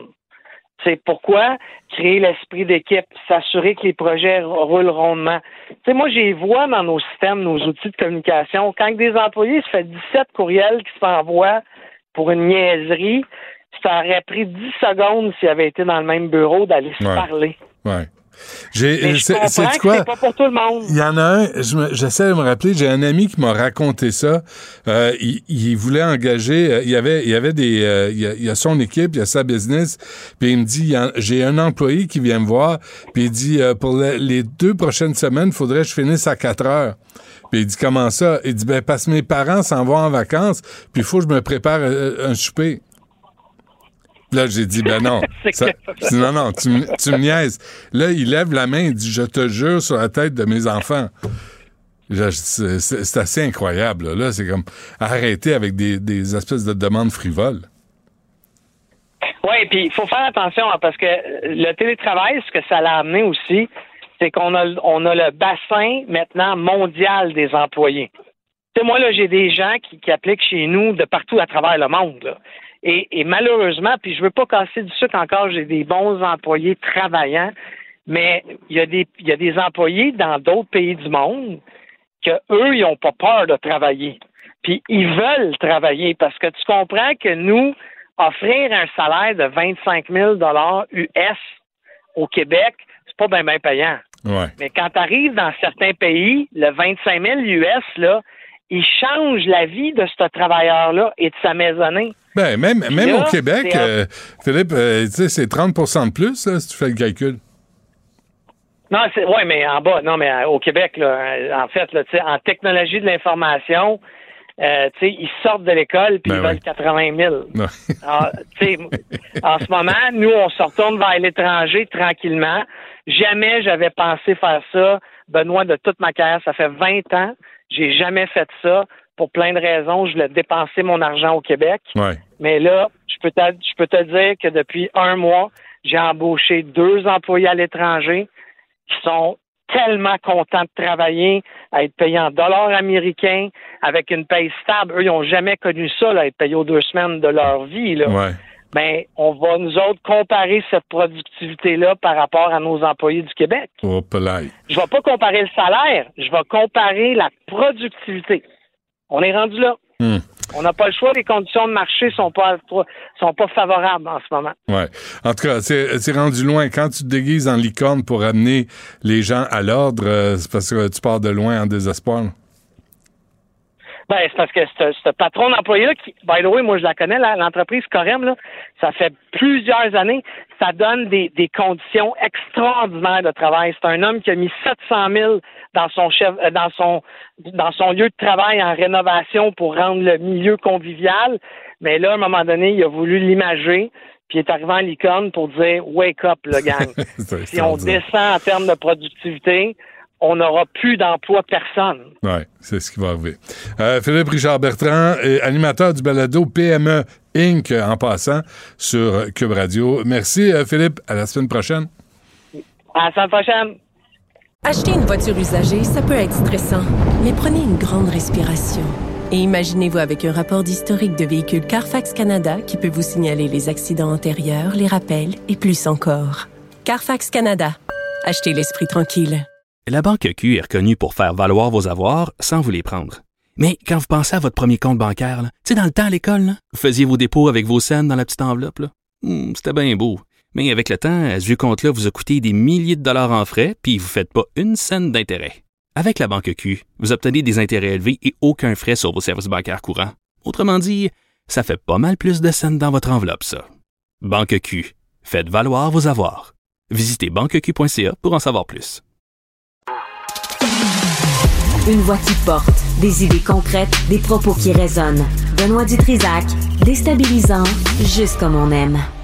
Bon, euh, Marilou Gravel est avec nous euh, et Christine Amélie Roberge. Bonjour à vous deux. Euh, vous, Marilou, vous êtes prof? Oui, je suis enseignante. Euh, au primaire? Au primaire, au, Au- préscolaire. OK. Et euh, Christine Amélie, vous, vous êtes gestionnaire? Oui, exactement. Qu'est-ce que vous gérez, là? Ben, on gère la deuxième classe. Ah oui, ben c'est ça. Euh, D'abord, si ça vous intéresse, expliquez-nous c'est quoi la deuxième classe? Moi, je suis allé voir les vidéos sur YouTube, puis je dois vous dire que j'ai été assez impressionné la qualité des vidéos que vous avez euh, produites. Euh, à quoi sert euh, la deuxième classe? Ben, en fait, on a trois volets euh, quand même intéressants. Le premier volet, c'est sûr qu'on est au niveau du scolaire, donc l'accompagnement pour les élèves. Fait que tout est parti de ça. En fait, on est parti de euh, Marilou qui est dans le système euh, éduca- éducatif, puis qui trouvait qu'il y avait vraiment un manque. Donc, on est allé chercher au niveau du tutorat. Mais on s'est vraiment rendu compte rapidement que c'était pas assez. Un manque de quoi, au juste? Ben, euh, un manque au niveau. Le système éducatif est quand même bien construit, mais on ne se cachera pas qu'il y a beaucoup de lacunes. Mhm. Puis, euh, ce qu'on s'est rendu compte, c'est qu'il y avait un manque au niveau de la méthodologie. Vous savez, M. Dutrisac, si vous commencez un nouvel emploi dans une usine, puis comme machiniste, bon, mais votre première journée, là, on va vous montrer comment fonctionne la machine, on va vous donner des trucs, on va vous donner un mode d'emploi. Mais c'est comme si le système éducatif, c'était une grosse machine qu'on mettait dans la main de nos enfants, mais on leur expliquait pas comment ça marche. Mhm. On leur apprenait pas à apprendre. Mhm. Donc, on s'est rendu compte que la lacune, elle était là. C'est-à-dire que les élèves, ils ont toutes les belles notions, puis tout ça, mais ils savent pas comment l'intégrer, puis on n'est pas capable de les rendre autonomes. Et vous, Marilou, est-ce que est-ce que c'est quoi? C'est un manque de temps ou c'est un manque de ressources? Mais là, on le sait, là, il manque des profs, euh, les, les, les, les- les brevets arrivent pas. On, on demande à des diplômés universitaires de faire un autre quatre ans pour devenir pas. On connaît l'histoire, là. On la connaît. Alors, c'est comment vous êtes arrivé là-dedans en disant voici ce qui manque aux jeunes pour euh, être prêts à des examens du ministère, par exemple? Ben écoutez, c'est évident qu'avec beaucoup d'expérience en tutorat, ben on s'est rendu compte que l'élève, il sait pas, il sait pas quoi faire quand il arrive à la maison, il sait pas comment étudier, il sait pas comment se mettre en place pour apprendre ses notions, pour faire son travail. Puis c'est la base en fait pour être en mesure de soit faire des examens, soit faire Mhm. euh, des, des, des apprendre ses théories, mais c'est de lui montrer comment mettre en place son apprentissage puis comment le développer. Mais ça, concrètement, ça veut dire quoi? Tu t'installes, là, tu mets TikTok, puis là, tu mets ton, puis là, tu parles à ton chum. C'est, ça, là. Ils sont sollicités partout, là. Oui, tout à fait. Ils sont sollicités, mais le tutorat, surtout en individuel, va aller concentrer l'élève avec du 1 à 1. On va être spécifique, contrairement à ce qu'il y a en classe. En classe, on a 25 élèves pour un enseignant. Ouais. C'est beaucoup. On est surchargé, on manque de temps. Qu'est-ce que vous constatez? Quand vous, vous recevez, parce que là, vous le faites en présentiel et en Zoom. Oui. Et là, c'est des frais, là. Vous, vous, vous- faut, faut payer pour ces services-là, là. Oui, on est une Hein? entreprise privée. C'est ça. Euh, mais que- que- qu'est-ce qu'on vous dit quand, quand les jeunes arrivent, là? Qu'est-ce qu'on vous dit? Qu'est-ce qui leur manque? Il leur, c'est exactement ça, en fait. Il leur manque de la méthode, il leur manque une façon de faire. C'est facile de, de, de nourrir l'enfant, de lui donner un poisson puis de le, de le laisser le manger. C'est Oh, c'est très biblique, ça, Ouais. comme hein? Tout à fait. Mais en fait, ce qu'on, qu'on fait, nous, c'est qu'on leur montre comment pêcher. Donc, comment trouver une solution à une erreur, comment aller chercher une information qui est manquante, comment Mm. aller trouver la ressource de sa notion à apprendre, puis être en mesure d'utiliser ces outils pour apprendre. Mais là, euh, vous êtes- vous n'êtes pas seul à faire ça, là? Euh, Non, non, Vous, on est, vous- on vous est êtes une équipe? Oui, oui, on est une équipe de, de 40. Puis ce qu'on s'est rendu compte euh, au niveau du tutorat individuel, c'est sûr que c'est intéressant. Ça reste un service privé. Malheureusement, c'est pas tous les parents qui y ont accès. Ouais. Donc, c'est là qu'on on- on a mis en place les ateliers de méthodologie dans les écoles. Parce que, justement, les profs sont surchargés, sont épuisés, sont tannés. Puis, avec tout ce qu'on entend sur le système scolaire, ils vont se concentrer sur la notion, Ouais. à accorder le parti passé avec être. C'est c'est vraiment ça qu'on se concentre. Fait que nous, on fait des ateliers où on va dans les classes. Le professeur, il y a une heure ou deux, tranquille, il peut se reposer, il peut faire ses planifications. Puis nous, on vient gérer la classe et apprendre aux 25 élèves comment s'organiser. Comment travailler? Exactement. Comment étudier? Puis on a des retours incroyables des profs qui nous disent, suivant ces ateliers-là, Ouais. ben, les élèves, au lieu de dire je sais pas la réponse, ils développent une espèce de capacité à dire OK, bon, j'ai pas la réponse, Hmm. comment aller la chercher? Ça fait des étudiants beaucoup plus autonomes. Mais là, je lisais. Combien ça coûte euh, c'est- si notre enfant là, a besoin d'aide? là, euh, combien, combien ça coûte, par exemple, à peu près? Mais ça va varier. Ça, ça va varier selon les, les besoins. euh, L'enfant est pas fin, il est tannant, il est... Non, mais c'est quoi les... Non, mais quoi? sont en, en individuel, tu sais, le, le problème, souvent, les parents nous appellent, puis ils vont dire, j'ai de la difficulté à faire les devoirs avec mes enfants. Mais le premier problème, c'est que c'est le parent. c'est sûr que... Non, mais il y a des parents, là, tu sais, ils sont, sont débordés. Non, mais quand je dis le premier problème, c'est le parent, c'est que l'enfant, là, quand c'est Ouais. son père, il l'écoute peut-être moins. Mais Exactement. nous, quand on est là, puis quand on est une, une tierce personne, Ouais. ben, on arrive, puis veut, veut pas, ils vont nous écouter Mm. beaucoup plus. Mm. là. Mais OK, mais ça va de combien à combien, là? Genre, Ça va varier une, entre. Une fourchette, là. ben, ça va être autour d'une cinquantaine de dollars pour une, une session d'une soixantaine de minutes en individuel. OK. Puis après ça, on, on va, nous, on offre des cours de groupe pour les élèves éduqués à la maison. Là, c'est Mm. différent, là, évidemment. OK. Puis là, vous, il y a des services corporatifs. Là, vous, pouvez, vous pouvez aider les profs. Fait que, donc, il y a des profs ou des directions d'école qui peuvent vous appeler?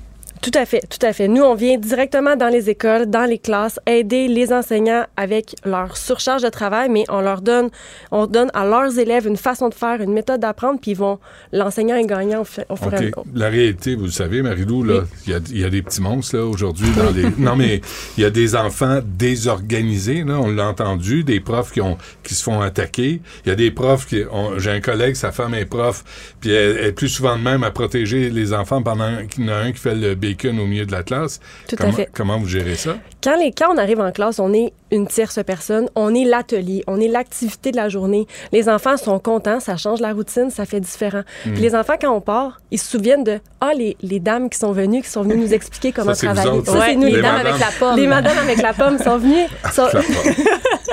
sont venues nous, nous apprendre à travailler. Puis tout au long de l'année scolaire, les Ouais. enseignants, ils nous réfèrent. Vous vous souvenez ce qu'ils nous ont appris, les deux madames? Vous vous souvenez que la deuxième classe sont venus, puis ils sont venus nous montrer des techniques. On rapprend, on réutilise les techniques, on les applique, puis on évolue OK, avec ça. donc c'est pas ponctuel. là. Ça, ça- c'est c'est une, c'est une méthode que- qu'on applique pendant des semaines. là. Ben, On- tout à les- fait. En la fait, prof toute la peut les rappeler, ils peuvent les rappeler. Non, mais en fait, c'est qu'ils l'ont appris, la méthode. Ouais. Puis la méthode, elle s'applique en mathématiques pour les stratégies de lecture, elle, s'a- elle s'applique en lecture. elle- et c'est c'est ça, c'est qu'on on vient pas parler de la notion, on vient pas apprendre à l'enfant ses cours d'univers social. Ça, le professeur est là pour Mm. ça. Nous, on vient l'apprendre à développer un esprit critique, faire un meilleur citoyen, faire un meilleur, meilleur élève. Fait au lieu que l'élève soit en tutorat tout son, son parcours scolaire, Ouais. il va peut-être faire quelques sessions, il va être capable de se débrouiller par lui-même, puis ça va être beaucoup, beaucoup, beaucoup plus gratifiant pour l'élève Ouais. aussi. là. Fait que deuxième classe, pour, euh, au lieu éch- les échapper, parce que les profs sont débordés, vous autres, vous arrivez comme euh, des secouristes. là, pour- on essaie de trouver une méthode qui est plus sur le long terme. Ouais. C'est vrai, Christine Amélie, vous arrivez en classe avec un bat de baseball, puis vous dites là, c'est mieux de se passer. Ça, c'est des rumeurs qui n'ont pas été vrai, hein?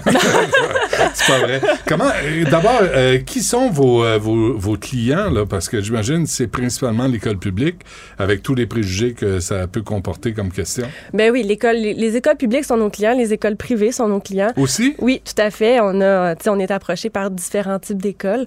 Euh, c'est, on a de tout. On a de tout, là, vraiment. Puis nos clients, ça reste aussi les écoles, ça reste aussi les parents Ouais. pour le tutorat. Puis ça reste les entreprises pour euh, le futur, pour l'anglais, pour la, la francisation. Les, ah, les entreprises pour la francisation. Ouais. Tout à fait. OK. Mais là, qu'est-ce qui dit que vous êtes bonne? Écoutez, euh, qu'est-ce qui dit qu'on est bonne? Ben on oui. est formé, on se forme, on continue de se former, on s'assure d'être à l'affût du jour, à l'affût de, de- des nouveautés. Mhm. Euh, on est, on a un fonctionnement qui est, euh, tu sais, si, si on parle de la francisation, on s'assure de suivre les normes, on s'assure euh, que tout est respecté, puis. Puis vous avez du temps là, pour vous préparer, pour arriver prêt. C'est ça, je pense que c'est ça qui manque aux profs, c'est avoir du temps pour instruire les jeunes. Et vous avez pas besoin de faire de discipline, fait que c'est un gros avantage. Exactement. Tu sais, quand on arrive, euh, nous, on est deux. On arrive en classe, euh, on est préparé, on sait ce qu'on s'en va faire. On, l'enseignant, il est là, mais Ouais, ouais. il n'y a pas besoin d'être là en théorie. Mm. Euh, on est en mesure de gérer la classe, on est en mesure de donner notre, notre, notre apprentissage, on est en mesure de gérer les élèves qui sont plus difficiles, mais il y en a beaucoup moins, comme je vous dis, parce que c'est pas, tu sais, c'est l'atelier. On n'est pas que maman, Christine papa. Amélie Ouais, arrive, ça. là, puis Ah. Hey, ça va faire, vous autres. Exactement. Exact. Ouais. Bon, ben alors, euh, c'est les- c'est quoi, 40? Vous avez 40 profs Oui, tout à qui fait. vous aident? Oui. Et, vous les avez pris où, ces profs-là? Parce qu'on les cherche. Ben, on a deux fa- on a on a deux euh, deux façons donc on a des enseignants brevetés là, qui étaient tannés du système Vous Ouais. veux pas puis Ah, nous oui. ben oui puis c'est sûr qu'on a une portion de no- notre travail qui se fait en ligne C'est très attirant. Puis Mhm. d'ailleurs, on cherche encore des gens, des, des professeurs, on en a toujours besoin. Puis, euh, on cherche aussi des solutions créatives pour euh, avoir des gens. Donc, exemple, on en a beaucoup, un physicien. Euh, quelqu'un qui a une maîtrise en biochimie. On a une professeure qui a à peu près trois doctorats en histoire. Elle n'a pas son brevet d'enseignant, mais on la forme Comment, en comment pédagogie. on appelle ça? C'est des profs euh, qui sont pas... Euh, des experts. Des, des experts dans leur matière? Non, non, non, c'est des, euh, c'est des incompétents, c'est des... non légalement c'est- qualifiés. Non, légalement qualifiés, merci. exactement. Donc, on a... Ce qui est aberrant, là. Ben, c'est parce que la, la, la prof que je vous parle, exemple, pour l'histoire, elle la connaît son histoire. non, non, mais je vous le dis là. oui, mais pas- elle ne sait pas comment enseigner. mais c'est là où nous, on, on- on rentre en ligne de compte et on forme le- nos tuteurs pour Exactement. leur apprendre mais ces ça leur informations prend pas continues. 4 ans, ça, parce que le ministère de l'Éducation dit que ça prend 4 ans pour apprendre ça. Ben non, ça ne Pas- prend pas pas. chez vous, pas hein. ça. ça prend pas quatre ans. C'est pour ça que ça marche. Euh, la, la deuxième classe, on- comment, comment on vous contacte là, si on vous entend? Parce que ce que vous faites, c'est important. Puis les enfants, pour pas les, les- les échapper à l'école, c'est important aussi. Alors, comment on procède si on veut vous contacter? Il y a notre site internet www.ladeuxièmeclasse.com puis 2e, donc la2e.com, deuxièmeclasse.com. Ouais. Sinon, par téléphone, euh, toujours. Puis on a aussi évidemment les services aux entreprises pour la francisation parce que comme toutes les entreprises du Québec, on a un problème de main-d'œuvre, donc il y a Ouais. une pénurie. Mhm. Puis euh, l'immigration est très présente au Québec, on en parle souvent. Mm. Des fois, le frein, c'est la langue. Donc, nous, en offrant de la francisation, on vient permettre aux, en- aux entreprises de s'ouvrir à une plus grande main-d'œuvre. Ah, on a un appel sur la 2, c'est Michael Rousseau d'Air Canada, il veut vous parler. On l'attend. euh, oui, c'est cool. C'est pas présenté encore. Ah non, hein? Non. Il. Marie-Lou Gravel, euh, prof au primaire et maternelle, la sixième année, entre la maternelle et la sixième année, hein, c'est pas le même combat. hein? Non, il y a beaucoup de choses qui diffèrent entre la maternelle et la sixième clair. année. Christine Amélie Robert, gestionnaire, la deuxième classe, allez voir si ça vous intéresse, si vos enfants ont besoin d'un peu d'aide avant les examens du ministère, ou même pour apprendre, si je comprends bien, comment travailler, comment étudier, Exactement. juste prendre le temps de le faire. Ben, lâchez pas, merci d'être venu à l'émission. Merci, Merci à beaucoup. Écoute, Benoît, je te l'annonce en exclusivité aujourd'hui. Arrêtez les communications à un moment donné, là. Crise internationale. Antoine Robitaille. Il y en a un qui m'a écrit hier, qui m'a dit que j'étais nazi. Antoine a toujours plein de choses à dire et c'est pour ça qu'on l'aime. Philippe Vincent Foisy. Quitte à subir ces effets-là et subir ces conséquences-là pour nous aussi. La rencontre. Offenser, qu'on ose poser une question et remettre en question les décisions. Écoute, de- j'en revenais plus rien dire. On peut plus rien On dire. peut plus rien dire. Surtout dans la, La rencontre Robitaille, Foisy. Bonjour à vous deux. Hey, bonjour les rencontreux. Bon, alors euh, là, j'ai pas vos sujets. Alors, euh, Antoine, vas-y Hein? au bat. Non, je les ai Ben- pas parce que on, on- on- ah, je, je l'ai dessus, je l'ai pas? On Attends. parle je l'ai là. On là. parle du- Le matin, Mais- mais ça se passe Philippe pas Vincent, comme ça. euh, Là-haut sur la colline, ça se passe pas Mais comme parce ça. que vous marchez au fouet, vous autres, moi, je suis tellement une meilleure personne. Euh, Mhm. La CAQ devant, euh, devant tout le monde à 40% Antoine. Oui, ben sondage intéressant, stabilité d'abord euh, pour- la CAQ, sauf à Québec, là, j'ai vu qu'il avait perdu des plumes euh, à Québec et c'est le, PQ puis euh, QS qui euh, les recueille. Mais, euh, mais évidemment, ça, il, conserve quand même. puis, puis le Parti conservateur perd aussi pas mal euh, de voix euh, dans la région de Québec. Et c'est un mauvais sondage pour le Parti conservateur en passant, qui était la vedette des, des, des mois euh, précédant l'élection, là, euh, qui avait, il avait cru de, de, de façon incroyable, de 5 à, à 11 On prévoyait qu'il y- aurait des, des candidats, mais finalement, euh, ils ont leur score actuellement le plus faible depuis décembre 2021. C'est évidemment qu'il est, privé d'un siège de député, là, Éric Duhem, donc euh, il peut pas vraiment euh, se faire valoir. En même temps, est-ce que c'est un feu de paille euh, à la question de la pandémie? Là? Évidemment, tout le monde se pose la question.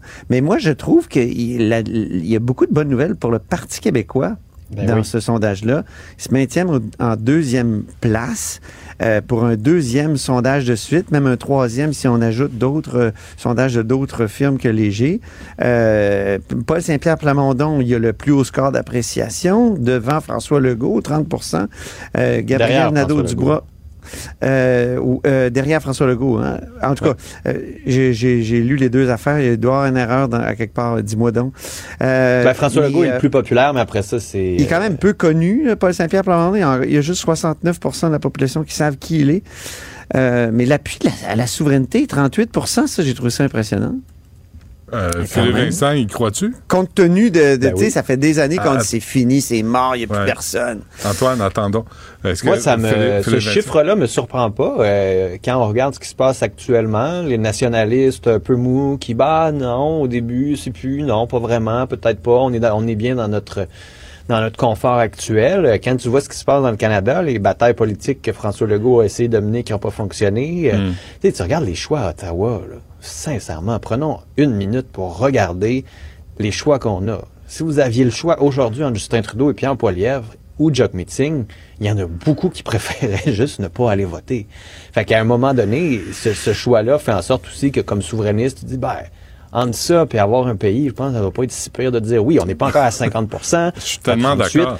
Mais c'est juste qu'il y a une augmentation, moi, qui ne me surprend pas. là. Ouais. Antoine? Je veux juste, juste corriger quelque chose. Effectivement, Paul Saint-Pierre Plamondon, dans le score d'appréciation, il arrive devant François Legault à 30% C'est le- le- l'espèce de baromètre des personnalités de Léger. Là. Euh, OK, OK. C'est ça, c'était pas le même... les chefs euh, les plus connus, les- ça, chefs pas les le plus chef- appréciés, Effectivement. C'était Ouais. effectivement 30% contre 24 pour euh, François Legault, puis Gabriel Nadeau-Dubois, 13.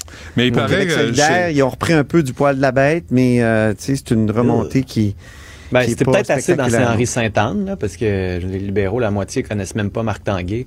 la moitié des sympathisants Hey, libéraux pour les connaissent pas le libéraux, c'est une actuel. catastrophe. hein. Hmm. Ils sont Mais chez toujours les, 14. chez les souverainistes mous, il paraît que ça lève pas. Hein? De? Ah oui. Euh, OK. euh, libéral blague, pour. ouais, une joke de- d'érection. Mon oncle, c'est- c'est mon oncle- mon oncle Benoît? C'est moi, ça. Euh, Commandité par Via. un libéral pour la commission, euh, c'est quoi ça? Je vais te le dire. Ah, ouais, donc. Euh, tu sais, il y a l'idée qui circule d'une commission sur l'avenir du Québec. là. Paul Saint-Pierre Plamondon l'a- l'a reprise à son compte, puis euh, a même envoyé une lettre à, à François Legault.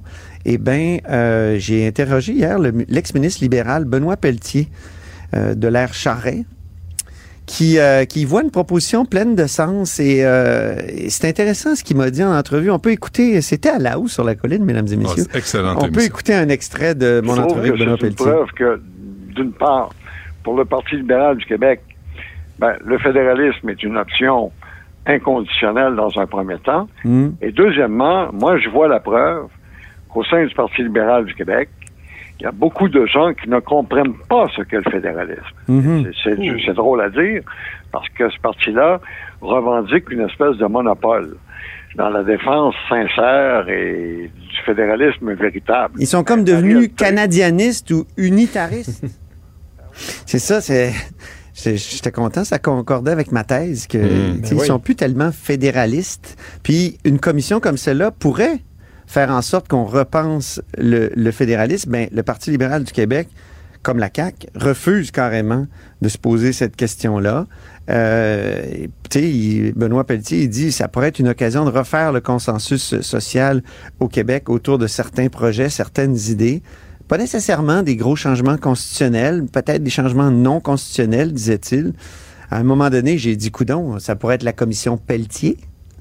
Là, il a éclaté de rire, puis il a dit, euh, il n'a pas, il a pas fermé la porte quand même. Une autre commission. Vous pensez que ça va changer quelque chose? Ah ben, moi, je pense que des commissions, ça peut changer les choses. Ah oui? Euh, la Qu'est-ce que ça a changé jusqu'à maintenant?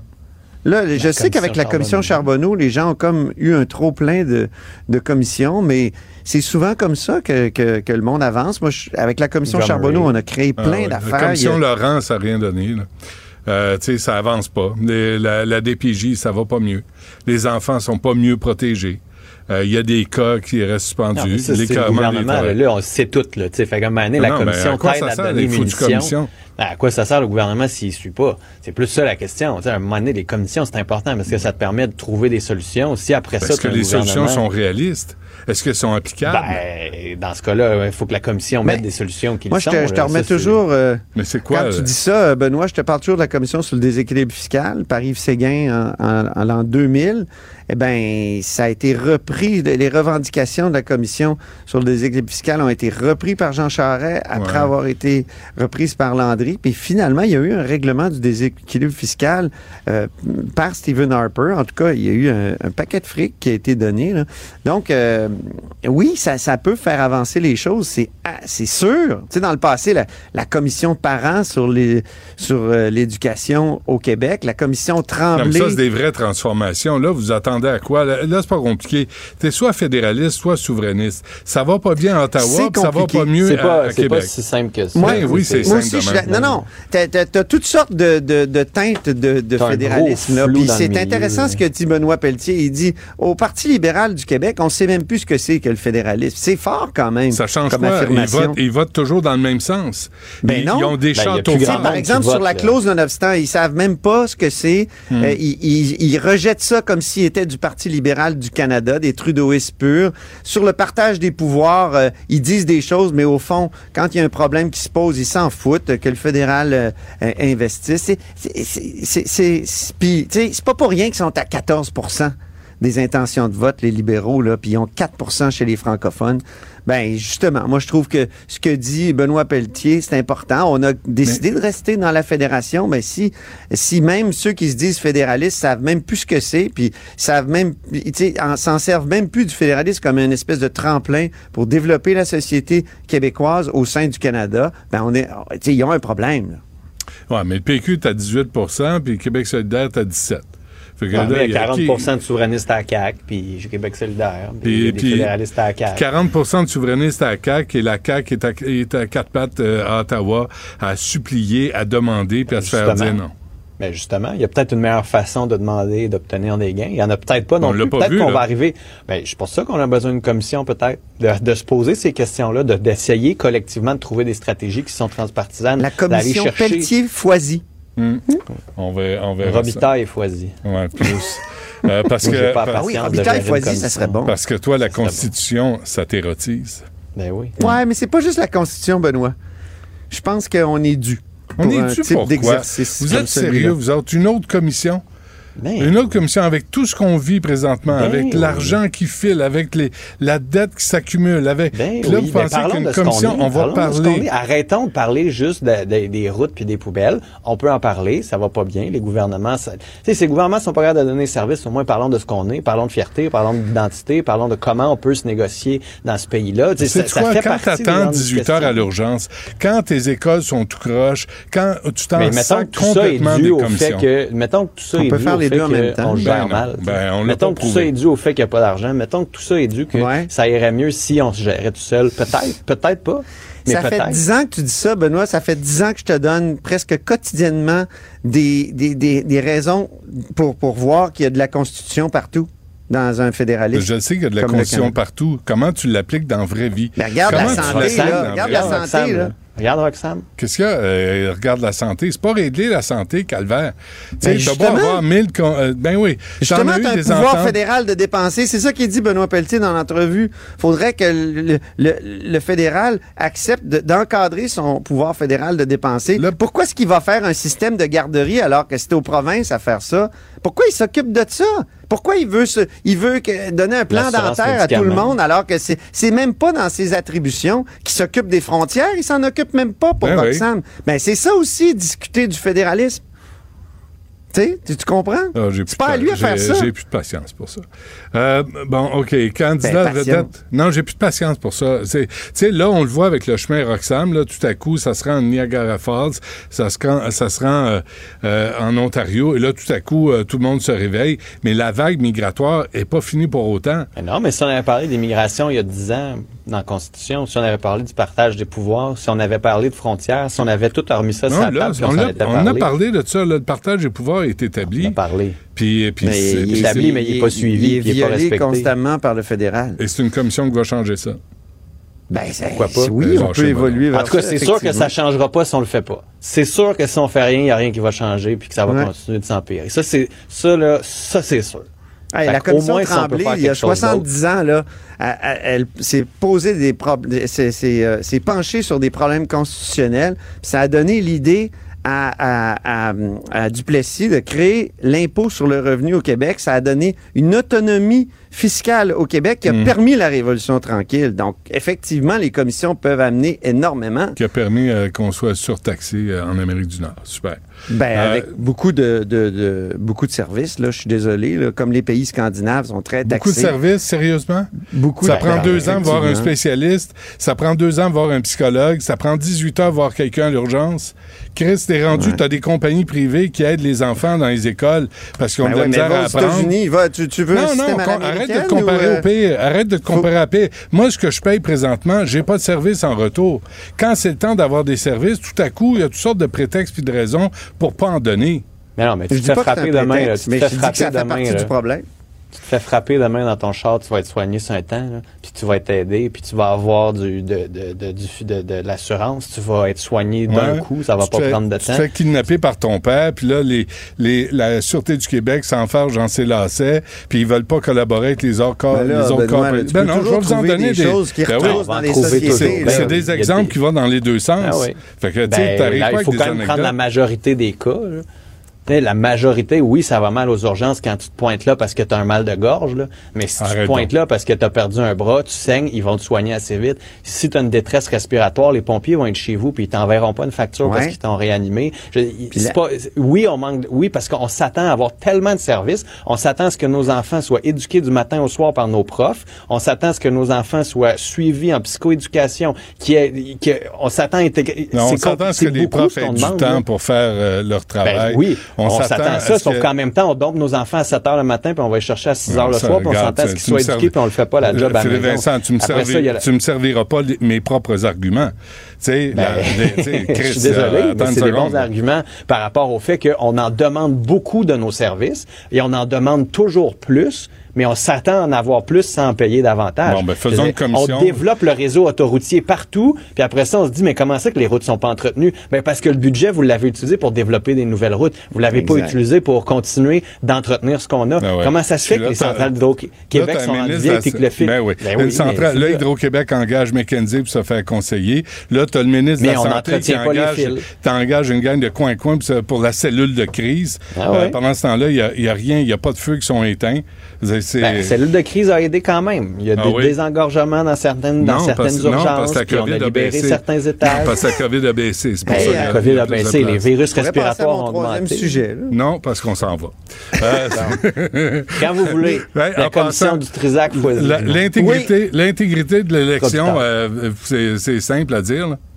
Oh ouais, ben euh, oui, mais en même temps, euh, le rapport est quand même plus intéressant qu'il n'en a l'air. Donc l'intégrité en général de l'élection n'a pas été compromise. Il y a personne qui est surprise parce que euh, qui est surpris parce qu'on le savait, mais le rapport dit quand même ouais, mais il va falloir trouver une façon d'informer quand il y a des de l'ingérence à plus petit niveau. Quand on s'attaque par exemple à une communauté dans une circonscription, en ce moment, ça ne rencontre pas le seuil de euh, d'intégrité des élections nationales. Fait qu'il faudrait trouver une façon d'informer ces gens-là quand il y a de l'ingérence. Et donc, euh, je pense qu'on a rapidement balayé du revers de la main ce rapport-là qui doit être mieux lu, qui ne doit surtout pas être tabletté, qui contient là-dedans de belles pistes de réflexion et de solutions aussi pour le gouvernement Trudeau. Fait que, petit conseil pour M. Trudeau, s'il veut sortir de ce bourbier dans lequel il s'est presque lui-même euh, empêtré à force de se braquer contre toutes les demandes d'enquête publique, ben prenez ce rapport-là, créez un comité transpartisan, puis mettez en place tout de suite de nouvelles règles, de nouvelles lois pour contrer l'ingérence chinoise. Un et comité. russe Ah, et iranienne. Ben, j'ai pas dit commission, mais Ah, commission d'enquête, là, ce serait parfait. Ouais, une commission. As-tu un conseil en, fer- en terminant, euh, Antoine, pour M. Trudeau, tant qu'à y être? Ben, qui accepte qu'il y a vraiment un problème avec euh, l'ingérence étrangère et puis que moi, je pense qu'il faudrait faire une enquête. Ah, une enquête. Au fédéral, ça prend une enquête, puis euh, ici à Québec, ça prend une, Une commission. commission. Mais on devrait faire les deux en Ouais. même temps dans la même commission. Bon, parfait. Comme ça, on en fait une, fait qu'au moins Benoît est moins frustré. Mais Foisy Hmm. Robitaille, là, je te dis, c'est- ça va donner des résultats. C'est bon. Hey, puis Hey. ça va. Moi, là, le claquement de doigts, là. Hey, oh. Vous allez Hey, régler ça. vous hein? pose une question. Ouais, Chup, chup. on Ah ouais. on s'assoit. Mais Benoît, on va t'inviter à déposer un rapport. Ah, ça me ferait plaisir. Ça- Ah oui, je prendrais le un temps mémoire. de l'écrire. Un mémoire. Le mémoire de M. Dutrisac. Ouais, Aujourd'hui, on écoute ce, ce- Soyez-vous confortablement. Des perles de ça va être long. Oui, mettez-en. Bon, ben, on se laisse là-dessus, euh, messieurs. on se reparle demain. Salut. À demain, les rencontreux. Salut, là. Acheter une voiture usagée, ça peut être stressant, Mais prenez une grande respiration. Et imaginez-vous avec un rapport d'historique de véhicule Carfax Canada qui peut vous signaler les accidents antérieurs, les rappels et plus encore. Carfax Canada. Achetez l'esprit tranquille. La Banque Q est reconnue pour faire valoir vos avoirs sans vous les prendre. Mais quand vous pensez à votre premier compte bancaire, tu sais, dans le temps à l'école, vous faisiez vos dépôts avec vos scènes dans la petite enveloppe. Hmm, C'était bien beau. Mais avec le temps, ce vieux compte-là vous a coûté des milliers de dollars en frais, puis vous ne faites pas une scène d'intérêt. Avec la Banque Q, vous obtenez des intérêts élevés et aucun frais sur vos services bancaires courants. Autrement dit, ça fait pas mal plus de scènes dans votre enveloppe, ça. Banque Q. Faites valoir vos avoirs. Visitez banqueq.ca pour en savoir plus. Vous écoutez du Trisac. Cube Radio. superbe, sublime, merveilleuse. Sauf que ce gars-là est quand même euh, rationnel et pragmatique.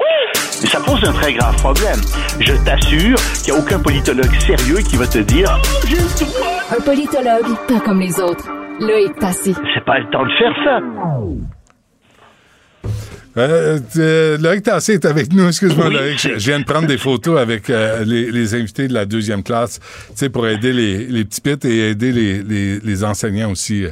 Mais Euh, c'est une excellente cause. Tu es tout pardonné. Ouais, parfait. Merci, Loïc. Ça me fait plaisir. bon, on commence en Grèce. Oui, ben là, c'est beaucoup moins drôle. hein. Il y a eu une collision en Grèce. Euh, ces deux trains qui circulaient entre Thessalonique et Athènes, et un train de marchandises et un train de passagers, qui sont entrés en collision sur la même voie. Euh, ça a fait 36 morts, 85 blessés. Il y en a 6 qui sont aux soins intensifs, et on craint qu'il y ait des gens encore sous les décombres. On est en train d'essayer de dégager. Donc, le bilan pourrait s'alourdir euh, dans la journée. Euh, et, euh, Trop tôt, trop tôt pour connaître les circonstances? Oui, on les connaît. Ah oui? Oui, on les connaît. Juste finir pour te dire que c'est encore pire que c'est des étudiants en plus, c'est des gens jeunes Ah. euh, qui étaient en vacances, euh, puis qui, qui, qui, qui étaient allés à Athènes, puis tu sais, qui, étaient, qui habitaient Thessalonique. Donc, donc c'est vraiment assez tragique. Mais oui, on les connaît. Bien sûr qu'on les connaît, les, les circonstances. Euh, le, le chef de gare euh, où ça s'est produit, euh, cette collision à Larissa, euh, a été renvoyé, le directeur aussi, et le ministre des Transports ont dé- a démissionné aussi. Mais c'est pas leur faute. La raison, c'est que euh, depuis 2000, depuis euh, donc 23 ans, les systèmes automatiques ne fonctionnent plus. Les systèmes d'avertissement automatique ne fonctionnent plus. Tout est fait à la mitaine. Alors oui, il y avait deux trains qui circulaient sur la même voie en sens inverse, mais il n'y avait aucun système d'alerte qui fonctionnait sur cette voie-là. C'est ça le problème. Pour, euh, pour économiser. Ah ben alors deux raisons. Un, c'était une compagnie qui était une compagnie d'État avant, donc euh, parce qu'il y avait de la corruption, etc. euh, on, on a tout simplement négligé de, de- de réparer euh, les équipements, de les mettre à jour. Et deux, depuis euh, 2017, cette compagnie est la propriété d'une compagnie euh, italienne. Et oui, la compagnie italienne a décidé, comme tu viens de le dire, de faire de l'argent et donc de ne pas investir euh, là où ça rapportait peu, où ça paraissait peu. Et donc oui, euh, effectivement, euh, elle n'a pas mis à jour, pas plus que les autres, elle n'a pas mis à jour les, les équipements, elle les a pas modernisés et ça donne ça, ça donne cette tragédie-là. Euh, c'est exactement la même chose aux États-Unis. Tu sais, on n'en a pas parlé euh, de ce- cet accident euh, qui a lieu, euh, lieu récemment en Ohio. Il y a 150 wagons tu sais, de, de produits qui, qui ont déraillé, puis il y avait des produits toxiques là-dedans. Puis pour remettre les, les produits sur les rails, des- des- les gens étaient obligés d'ouvrir les wagons. Il, y a, il y a plein de produits toxiques qui se sont échappés, etc. Sais-tu combien il y a de déraillements en moyenne par année aux États-Unis? 1704. Aïe, aïe. Entre 1990 et 2021, il y a eu exactement 54 539 déraillements de trains. Bon, la plupart sont des déraillements qui font pas de mort. Il y a, il y a juste, si je puis dire, mais c'est rien en comparaison de la circulation auto- automobile. Là, il y a quatre morts par année aux États-Unis en raison des déraillements de trains. Quand il y en a, évidemment, ça fait des manchettes. Euh, Quand il y a une tragédie, il n'y en a pas tant que ça. Mais tu sais, ça pose le problème fondamental de ces compagnies privées qui sont propriétaires de chemins de fer ou de ces compagnies qui privées qui sont propriétaires euh, de compagnies d'aviation euh, nationale. Tu sais, Air Canada avant, c'était une compagnie qui était euh, nationale, qui était euh, propriété du gouvernement du Canada. Euh, il y a des chemins de fer qui étaient propriété du gouvernement du Canada. Est-ce qu'on peut dire que le service s'est amélioré à bord des avions d'Air Canada? je pense hein? que ton rire est une réponse. Hein? On est traité comme du bétail, euh, puis c'est plus drôle, euh, vraiment. Même chose à bord des trains. Est-ce que quand tu regardes le service de train en Amérique du Nord en général, compagnie privée souvent, au Canada, est-ce que tu trouves que ça vaut la peine par rapport à ce qu'on voit en Europe, Hmm. par rapport à ce qu'on voit en Chine, au Japon, etc. Non, on fait même pire que des pays du tiers monde. Puis c'est là que tu dis, mais écoutez, là, pourquoi est-ce qu'on a laissé ça entre les mains de compagnies privées qui n'ont que le profit euh, comme horizon? Je les comprends, c'est OK, il faut qu'ils donnent de l'argent à leurs actionnaires, mais je pense que ces compagnies ont trahi euh, leur, euh, leur mandat. Euh, ces compagnies qui ont, qui ont, qui ont, qui ont pris, qui ont acheté ces, ces compagnies publiques euh, ont trahi leur mandat et euh, ne rendent pas service à la population. C'est pas vrai que les avions d'Air Canada sont des avions euh, qui offrent un excellent service partout. C'est pas vrai que c'est mieux qu'avant quand c'était une, une compagnie publique. C'est la même chose pour les trains. C'est pas vrai que les compagnies de train font mieux qu'au moment où c'était des compagnies nationales. Hmm. Alors peut-être qu'il y aurait lieu de renationaliser ça sans compensation parce que ces compagnies ont failli à leur tâche, elles ont fait beaucoup de profits, il y aurait lieu de renationaliser ces compagnies-là, parce que ça marche pas du tout. Et si on s'en va au devant de, de tels déraillements, de tels accidents, on a eu de la chance pour le moment, encore que à Mégantic, ils vont pas te dire qu'on a eu de la chance. Je pense qu'il y a une sérieuse réflexion qu'on doit faire sur ces modes de transport. C'est les autoroutes. Sur c'est le privé, CN, hein. le CN et le CP aussi, hein? Ouais, oui, euh, le Via Rail aussi, là. Faut Ouais, de- ouais, tout mettre ça dans le même, euh, dans le même C'est dans le bain. même panier. Puis c'est des compagnies qui ne coopèrent pas avec les villes quand les villes veulent changer les voies de place, etc. C'est la croix et la bannière. Ouais. Ces compagnies-là trahissent leur mandat. euh, et c'est là que je te dis un instant, là, ça marche plus. Pas plus qu'on a des, des routes euh, puis des autoroutes qui sont privées, tu sais. Marche pas ça non plus, on le sait très bien. Tu me diras, c'est pas fameux déjà avec le gouvernement, mais je pense que ce serait pire si c'était privé. Euh, ça marche pas là en ce moment. Et je suis pas, euh, je suis pas un apôtre des nationalisations, etc. Mais dans ce cas-ci, je pense qu'il y a de très sérieuses questions à se poser avant qu'il arrive d'autres accidents très graves, parce que c'est ça qui va arriver. Absolument. Euh, des preuves indirectes possibles que l'Iran posséderait de l'uranium enrichi. Euh, Ouais, on a détecté des particules d'uranium enrichi. Je ne sais pas exactement comment ils ont fait ça. C'est l'Agence internationale de l'énergie atomique qui a fait ça.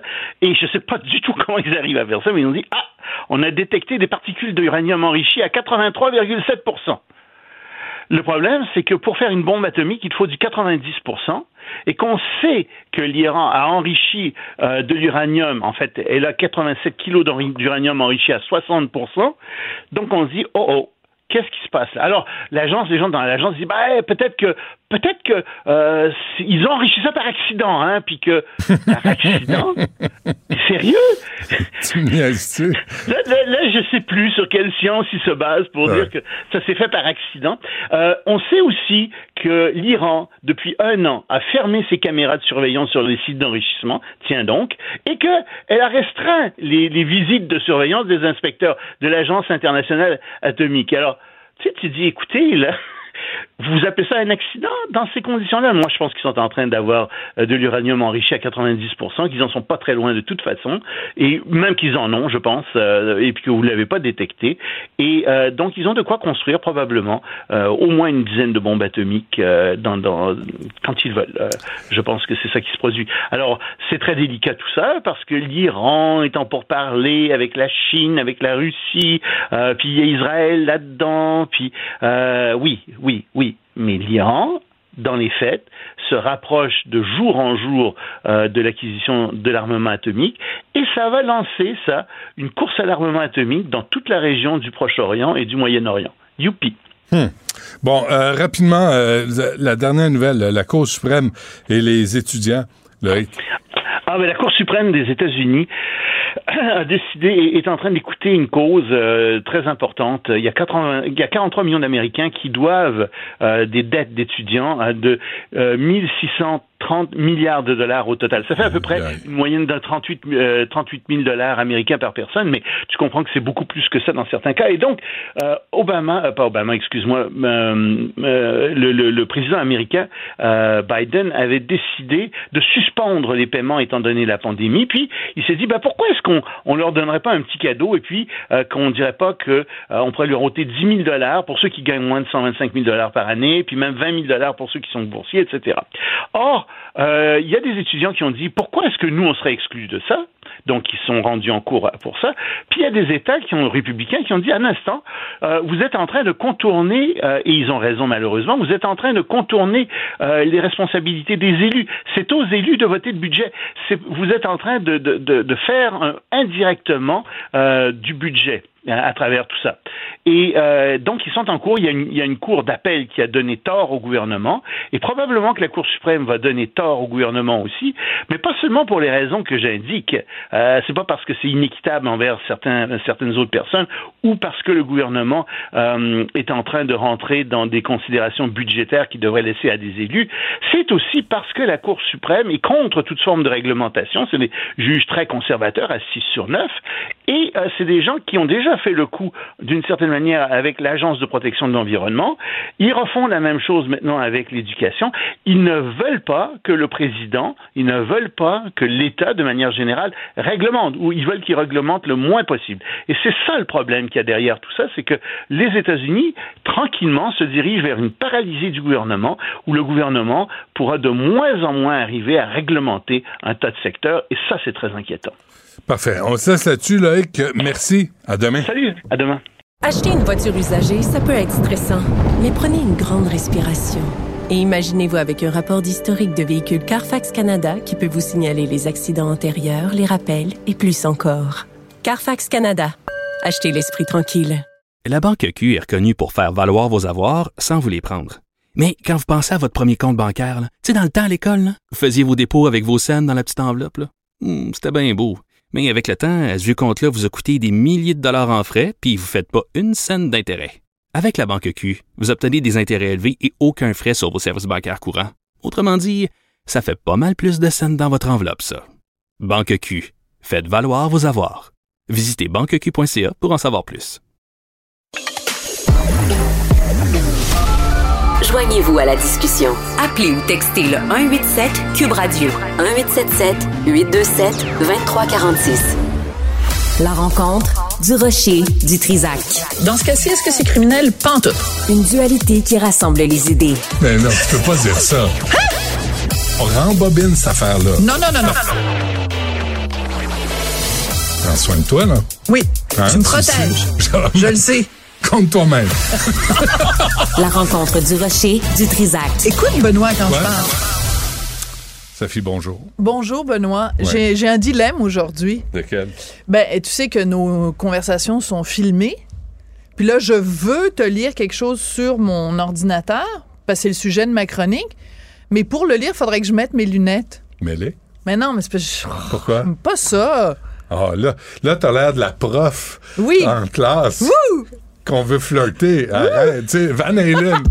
Mets t-shirt de Van Halen. Come on.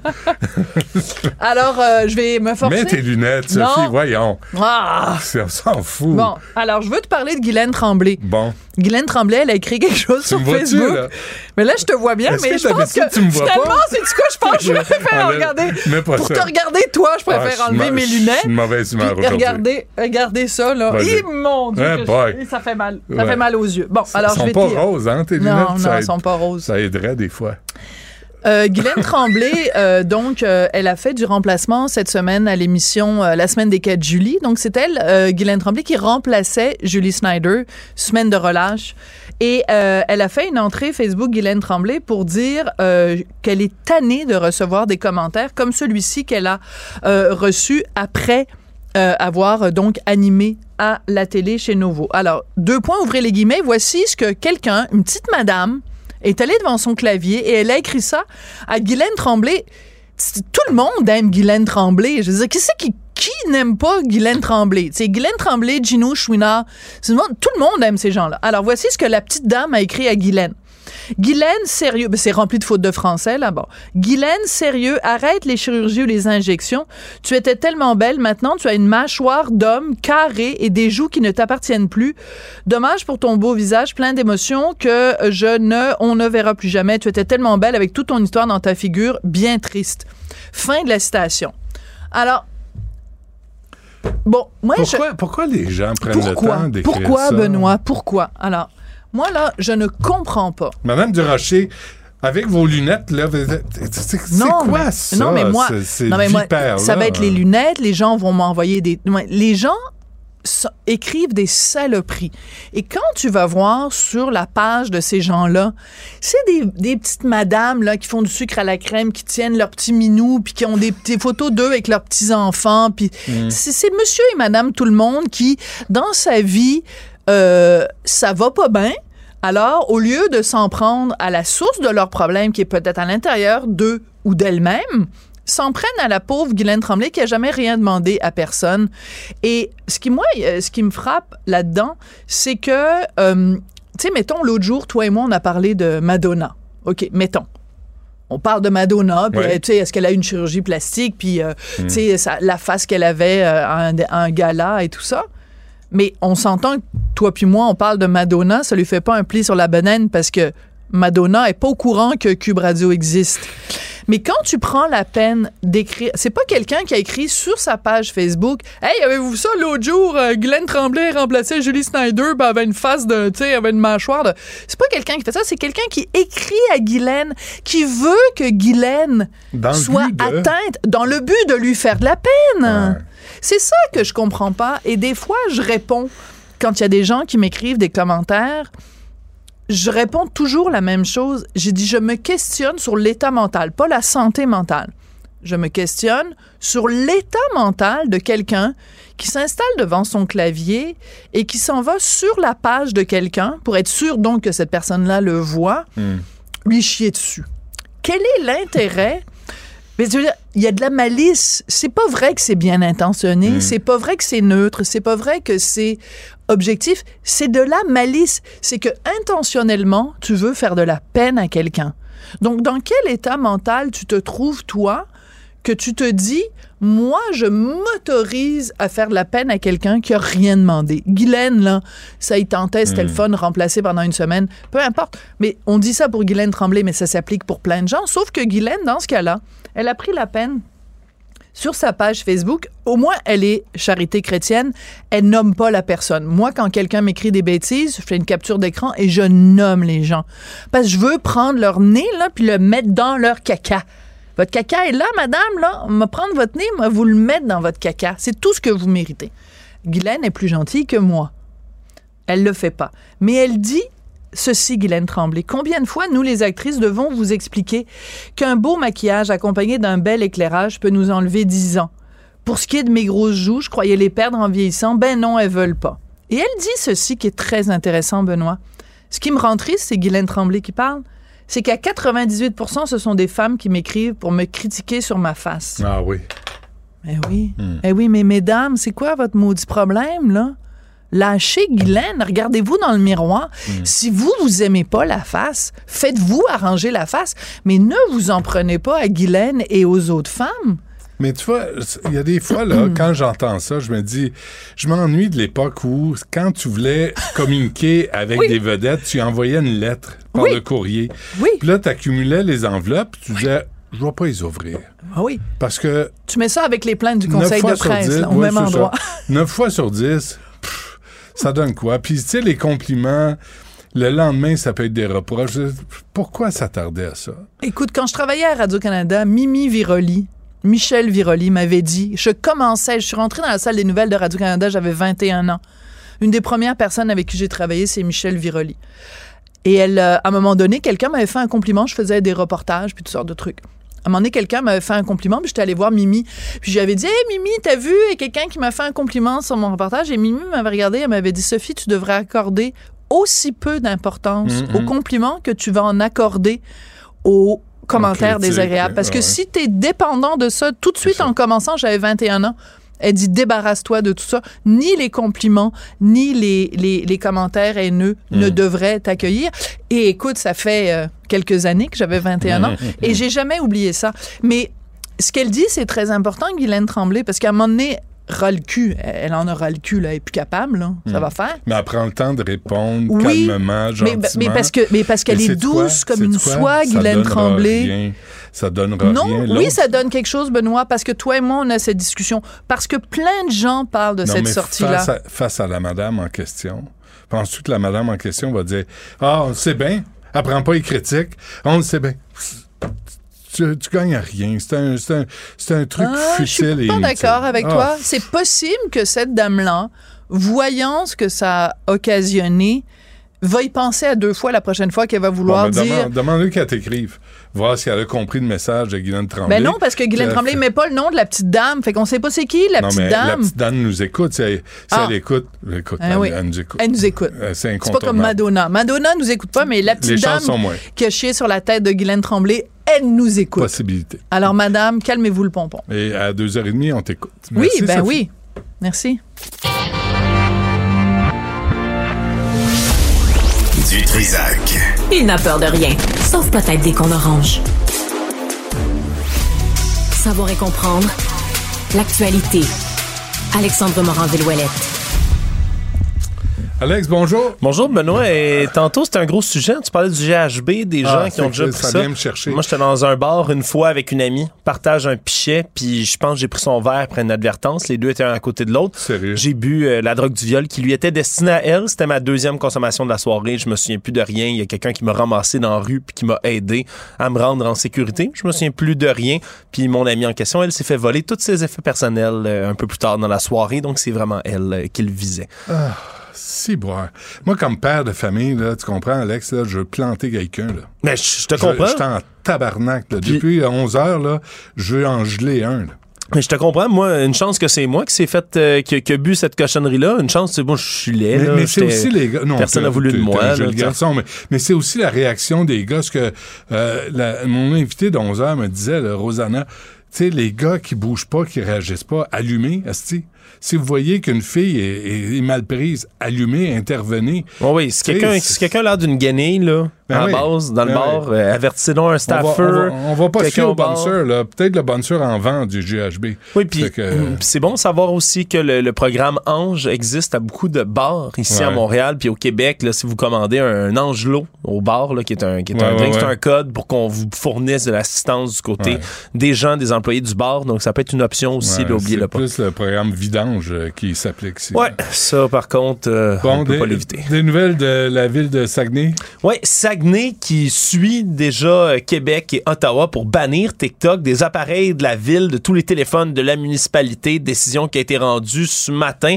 Le compte TikTok de la ville de Saguenay, hein, je je- j'ai pas TikTok, mais je sais pas si j'aurais été abonné Ah, pas, à la ville toi? de Saguenay. Non, j'ai jamais téléchargé ça. Mais euh, je pense pas que j'aurais suivi la ville de Saguenay dans tous les cas, mais ça a l'air qu'il y avait des vidéos euh, assez intéressantes. Un qui mettait en vedette un chat qui parlait des jeunes qui ont besoin d'argent de poche et qui pourraient venir travailler dans divers emplois de la ville. Donc euh, tout ça, malheureusement, on ne peut plus le retrouver. Également, On va le trouver a- autrement. Là. Il y a- Non, on va le trouver autrement, C'est pas les applications qui manquent. Là. Il y a le Sénat aussi à Ottawa maintenant qui interdit euh, TikTok sur tous les appareils des sénateurs. Là, tu ris, là, Benoît? Ben, des fois, ils ont des projets de loi, des informations c'est qui peuvent être sensibles quand même en main. Donc, euh, de ce côté-là également, on a décidé de bannir TikTok. C'est des mouvements qui pourraient s'en, s'en suivre également dans d'autres municipalités. Québec, entre autres, là, le maire Marchand qui serait en réflexion par rapport à l'interdiction au sein de la municipalité. OK. À Montréal, euh, pas de nouvelles, hein? Non, pas pour l'instant. Valérie Plante qui est pas sortie, ni, ni personne de l'administration pour l'instant pour parler Ouais. de TikTok. Mais si, évidemment, là, il y a plusieurs grandes municipalités au Québec qui décident Ouais. d'emboîter le pas aux paliers fédéraux provinciaux, Montréal aura sûrement pas le choix de suivre. Puis Horatio? Horatio Arruda? Ouais. C'est vrai qu'il faisait des danses sur TikTok. Hein? Ouais, il arrive quoi avec ça? Mais là, il- je pense, je pense qu'il est plus là. Il est plus dans le décor. Euh, passeport vaccinal maintenu au Québec? Oui, ça a un coût tout ça, même si on l'impose plus dans les commerces du Québec depuis un an maintenant, ben ça coûte 5,2 millions de dollars cette année pour maintenir l'application et on pourrait devoir la maintenir jusqu'en 2025 parce qu'avec une entente qu'on a avec le fédéral, Québec doit maintenir le passeport vaccinal aussi longtemps qu'il y a d'autres gouvernements provinciaux au travers du Canada qui vont l'exiger ce passeport passeport vaccinal-là. Et ça pourrait se rendre jusqu'en 2025. Donc, si on additionne les 9,1 millions de dollars que ça a dû coûter pour la créer, on va avoir un coût total qui dépasse avec les frais d'administration et autres le 29 millions de dollars. Heureusement, c'est le fédéral qui rembourse la note dans le Hmm. cadre de cette entente-là, mais quand même, il y a un coût à une application qui nous semble un peu lointaine, même si ça fait qu'un an qu'on l'utilise. Réaction d'Éric Duhem? Non. Ben, faudrait, faudrait. On... On Je l'ai demandé en entrevue pour Mario un peu plus tard aujourd'hui. On verra Bon. s'il se présentera. Parfait. Et le chanteur des Cowboys fringants? Ouais, Carl Tremblay, on savait qu'il était atteint d'un cancer de la prostate et qu'il suivait des traitements de chimiothérapie là, à peu près toutes les trois semaines, là, ce qui d'ailleurs Ah ouais. retardait certaines dates de concert parce qu'il continue à produire, là, à se produire sur scène quand même au travers de tout ça. Mais là, sa conjointe qui fait également partie là, du groupe là, Marie-Annick Lépine, auteur, compositrice, interprète, qui a annoncé que les traitements de chimiothérapie fonctionnent plus pour lui, malheureusement, qui va devoir se lancer sur un Ah. autre traitement. Donc, cette semaine, pendant la relâche, donc à 46 ans, Carl Tremblay, qui va continuer ses traitements. On lui souhaite évidemment là, la meilleure des chances au travers de tout ça, parce que c'est un monument là, de la musique québécoise. Absolument. Et euh, avant qu'on se quitte, un mot sur mon ami. Ben, ton meilleur ami, Fripouille Ier, le roi Charles III, qui a fait un grand coup, Benoît? Il a retiré au couple de Harry et Meghan la propriété d'usage de Frogmore Cottage, qui était leur résidence britannique, qui était tout près du château Windsor à l'ouest de Londres, une belle résidence de cinq chambres qu'ils pouvaient utiliser lorsqu'ils étaient en visite royale près de la famille britannique. Ben là, bang, on leur a enlevé une notice d'éviction pour Oh. eux. Et là, ce qu'on raconte, c'est qu'ils voudraient y placer à la place, ben, le prince Andrew, celui qui est en disgrâce Ah, après des accusations d'agression sexuelle. Le problème, c'est que en ce moment, euh, Prince Andrew habiterait, lui, dans une autre euh, résidence, le Royal Lodge à Windsor, et ça coûte encore plus cher. C'est une propriété qui est encore plus luxueuse. Semble-t-il que son train de vie est vraiment, vraiment, vraiment très dispendieux. D'ailleurs, une allocation annuelle de 283 000 euros, hein, Monsieur Andrew, pour, ses, pour toutes ses dépenses. On songe à lui retirer ça aussi. Et là, la résidence qu'on enlève au couple d'Harry et Meghan, c'est bien triste, hein, parce qu'eux ont investi plus de 2 millions d'euros pour rénover la Ah. résidence aux frais des contribuables, Puis pour, Harry euh, est là. pour rénover tout ça. Harry est là, puis il dit Hey, il donne ça à mon oncle euh, Pédo. À mon oncle Andrew. Qu'est-ce que c'est ça, mon oncle Pédo qui a la, la maison Ben, c'est pour que mon oncle pédo est pas, euh, est moins, euh, est pas les- la résidence qui coûte encore plus cher. C'est, la, Ah. celle de cinq chambres comme ça, c'est la, c'est la résidence bas de gamme. C'est font- ça qu'il faut comprendre. C'est ça. Maison mobile après ça. On n'a pas les mêmes problèmes. hein? Non, hein, ils font bien pitié. Alex, merci. Salut. À demain. Acheter une voiture usagée, ça peut être stressant, mais prenez une grande respiration. Et imaginez-vous avec un rapport d'historique de véhicule Carfax Canada qui peut vous signaler les accidents antérieurs, les rappels et plus encore. Carfax Canada. Achetez l'esprit tranquille. La Banque Q est reconnue pour faire valoir vos avoirs sans vous les prendre. Mais quand vous pensez à votre premier compte bancaire, tu sais, dans le temps à l'école, vous faisiez vos dépôts avec vos scènes dans la petite enveloppe.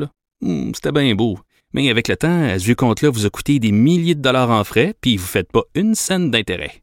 Avec la Banque Q, vous obtenez des intérêts élevés et aucun frais sur vos services bancaires courants. Autrement dit, ça fait pas mal plus de scènes dans votre enveloppe, ça. Banque Q. Faites valoir vos avoirs. Visitez banqueq.ca pour en savoir plus. Réagissez avec Benoît Dutrisac par courriel. Dutrisac à commercialcube.radio. Bon, le cancer colorectal, on a appris ça ce matin, vient au deuxième rang des causes de décès par cancer au Québec. Mais puisque le Québec est une société distincte, ben, il n'y a pas de programme de dépistage organisé, puis dit-on facile d'accès. Avec nous, Dr Christian Carrier, qui est hémato-oncologue et chef du service d'oncologie médicale du CIUS Mauricie Centre du Québec. Dr Carrier, bonjour. Bonjour. Est-ce que c'est normal que le Québec soit distinct à ce point-là face au cancer colorectal? Ben c'est pas normal évidemment là. Puis euh, il faut rapidement euh, remettre euh, le, le train sur les rails si on veut de ce côté-là. Là. Mais à quel moment le train a déraillé? Ben écoutez, on a déjà des programmes en cancer du sein qui fonctionnent très bien. Il faudrait calquer euh, ces programmes-là puis se mettre en, en route avec ça rapidement. Il y a des projets qui sont sur la table à dessin actuellement du ministère. L'INES a, a donné son accord à ça. Il faut juste débarquer sur le terrain le plus vite possible.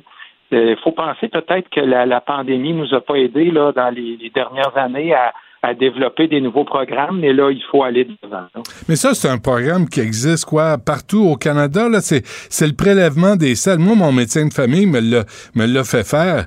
Puis, euh, tu sais, nous autres, les hommes, là, tout ce qui touche à, nos orifices, on est toujours bien traumatisés. Mais c'est facile à faire, puis c'est rassurant, Oui, effectivement, c'est pas un examen qui est compliqué, qui est complexe. C'est un examen euh, de prélèvement doit être envoyé dans un centre hospitalier. Là, c'est pas un test de dépistage rapide qu'on fait à la maison, évidemment. Mais euh, le principal problème d'un euh, test comme celui-là, c'est qu'il faut encore passer par le médecin ou l'infirmière praticienne avant de l'obtenir.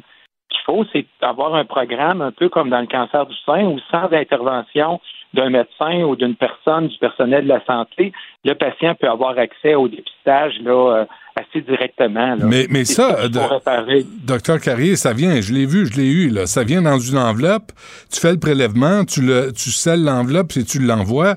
Et là, ce que vous dites, vous, c'est qu'on pourrait faire ça sans passer par un médecin de famille ou une infirmière. Ben, les meilleurs programmes de dépistage, c'est les programmes où le patient peut de lui-même avoir accès au test euh, en respectant les conditions là, de, de prélèvement, puis l'envoyer. Euh, c'est sûr qu'on on sait la difficulté d'avoir accès en première ligne actuellement aux médecins, puis même on sait aussi un peu en médecine spécialisée, mais surtout en première ligne. Ben c'est sûr que si ce test-là est dépendant de votre accès à votre médecin de famille, puis que vous avez difficulté à avoir accès à votre médecin de famille, ou vous n'avez pas de médecin de famille, ben vous êtes exclu automatiquement de ce processus-là. Le, le, plus gros problème est là. OK, la question niaiseuse, docteur Carrier, va suivre. Pourquoi on ne le fait pas? Ben ça, c'est, c'est plus difficile à comprendre. Comme je vous dis, là, ça fait plusieurs années qu'on fait des pressions pour ça. C'est sur le point, je l'espère, de débloquer. Puis des, moments comme on a aujourd'hui où on réexpose cette situation-là vont peut-être aider à, faire avancer le dossier plus vite parce que euh, il y, a quand même euh, il y a quand même une gestion à faire de ça là, qui doit être bien faite, bien expliquer aux gens comment faire les tests, trouver des gens qui vont le rendre disponible? Est-ce que ça sera le CLSC? Est-ce que ça pourrait être les pharmacies? On, demande beaucoup à nos pharmaciens. Mais on l'a vu durant la COVID, les tests de COVID ont été rendus disponibles à travers les pharmacies. Ben oui. Malgré certaines difficultés, au bout du compte, on peut dire que ça, ça a bien fonctionné. Ça a été un très gros effort de nos pharmaciens. On les remercie, mais ça a fonctionné. Est-ce qu'on pourrait penser à une solution comme celle-là? Ben euh, euh, sûrement, là. Je veux pas vous mettre dans le trouble, mais est-ce que c'est encore le Collège des médecins qui refuse de progresser un petit peu, de laisser aller le contrôle sur les patients? Parce que là, il faut que on passe par un médecin, de la castonguette. Puis tu sais, des fois, il y a une pensée vraiment détestable qui vient entraver la progression dans le monde de la santé. Honnêtement, je pense vraiment pas qu'on est là. Euh, je pense qu'on est plus dans une une opérationnalisation là, de ça qui doit être fait. Là. Fait que il faut qu'on débarque sur le terrain. Puis du moment qu'on a une bonne idée comme ça, qu'on décide de faire un programme, ben là, c'est vraiment d'arriver en pratico-pratique. Puis en pratico-pratique, souvent, il y a des choses à attacher. Là. Je vous le disais tantôt, là, il y a probablement des pharmaciens qui vont faire euh, Oups, ça, va être encore dans notre cours. Euh, euh, si on veut faire ça comme ça, par exemple, ben, il faudrait s'entendre avec les pharmaciens, il faudrait discuter avec eux. Je pense pas qu'il y a un blocage là, malveillant à quelque niveau que ce soit. Je pense qu'il faut juste ramener ça en avant puis dire ben, écoutez, on a parlé beaucoup, on a des solutions possibles. Là, il faut que ça arrive, là, il faut que ça débarque. Il faut un échéancier serré, puis on, arrive avec la population, puis on, débarque sur le terrain pour vrai. En même temps, docteur Carrier, je pense à ça. Là, on dit 2550 personnes meurent chaque année des suites d'un cancer du côlon au Québec. Euh, on a une amie chez nous là qui est décédée l'an passé à 41 ans du cancer du côlon. Alors ça, c'est inacceptable que ça niaise, que ça progresse pas. On pourrait sauver des vies. Elle avait deux enfants. On pourrait sauver des vies concrètement.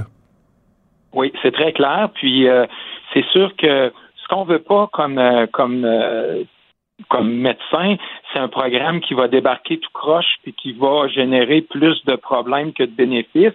Ces choses-là doivent être bien encadrées. Ça s'est fait élégamment avec le cancer du sein. Il faut faire la même chose avec le cancer du côlon. Puis là, ben, moi, je ne connais pas l'endroit précis où, en guillemets, il y, aurait un blocage ou un, délai, mais il faut briser cette barrière-là puis aller de l'avant, parce mm. qu'effectivement, comme vous le dites... Euh, le programme existe ailleurs. Il n'existe pas au Québec, mais il existe ailleurs depuis longtemps? Euh, ça, je pourrais pas vous dire exactement. Par contre, là, je, je j'essaie de maîtriser le réseau de la santé québécois. Là, je connais pas les fins détails du réseau. Je comprends. oui, vous comprenez. Non, je comprends. C'est clair que il n'y a pas d'enjeu technologique là. Il n'y a pas euh, de gros enjeux qui devraient nous bloquer là. Il faut, il faut aller de l'avant avec ça rapidement. Puis je pense que les bonnes personnes euh, vont entendre le message. Puis euh, J'espère qu'on va voir des choses bouger là, ensemble dans les prochains mois. OK. Donc, il faut prononcer le nom du ministre Christian Dubé. Il va l'avoir dans son verbatim et peut-être que ça, cette situation-là va l'intéresser. Puis, comme gestionnaire, il va accélérer le processus pour qu'on obtienne ça, un programme de dépistage. Parce que vous le voyez, vous, vous êtes le premier en première ligne. Là, euh, ça, ça fait des ravages. Effectivement, mais pense que Dr Dubé est un homme efficace, là, puis en étant sensibilisé à la situation, euh, je m'attends je m'attends à des résultats. Euh, je m'attends à des résultats prochains, voilà. Parfait. Christian Carrier, euh, qui est hémato-oncologue, merci à vous d'avoir pris le temps de nous expliquer tout ça. Merci, bonne journée, à la prochaine. Au revoir. Acheter une voiture usagée, ça peut être stressant, mais prenez une grande respiration. Et imaginez-vous avec un rapport d'historique de véhicule Carfax Canada qui peut vous signaler les accidents antérieurs, les rappels et plus encore. Carfax Canada. Achetez l'esprit tranquille. La Banque Q est reconnue pour faire valoir vos avoirs sans vous les prendre. Mais quand vous pensez à votre premier compte bancaire, tu sais, dans le temps à l'école, vous faisiez vos dépôts avec vos scènes dans la petite enveloppe. Hmm, c'était bien beau. Mais avec le temps, ce vieux compte-là vous a coûté des milliers de dollars en frais, puis vous ne faites pas une scène d'intérêt. Avec la banque Q, vous obtenez des intérêts élevés et aucun frais sur vos services bancaires courants. Autrement dit, ça fait pas mal plus de scènes dans votre enveloppe, ça. Banque Q, faites valoir vos avoirs. Visitez banqueq.ca pour en savoir plus. Partagez vos observations avec Benoît Dutrisac par courriel. Dutrisac à commercialcube.radio. Sex audio avec Anaïs Gertin-Lacroix.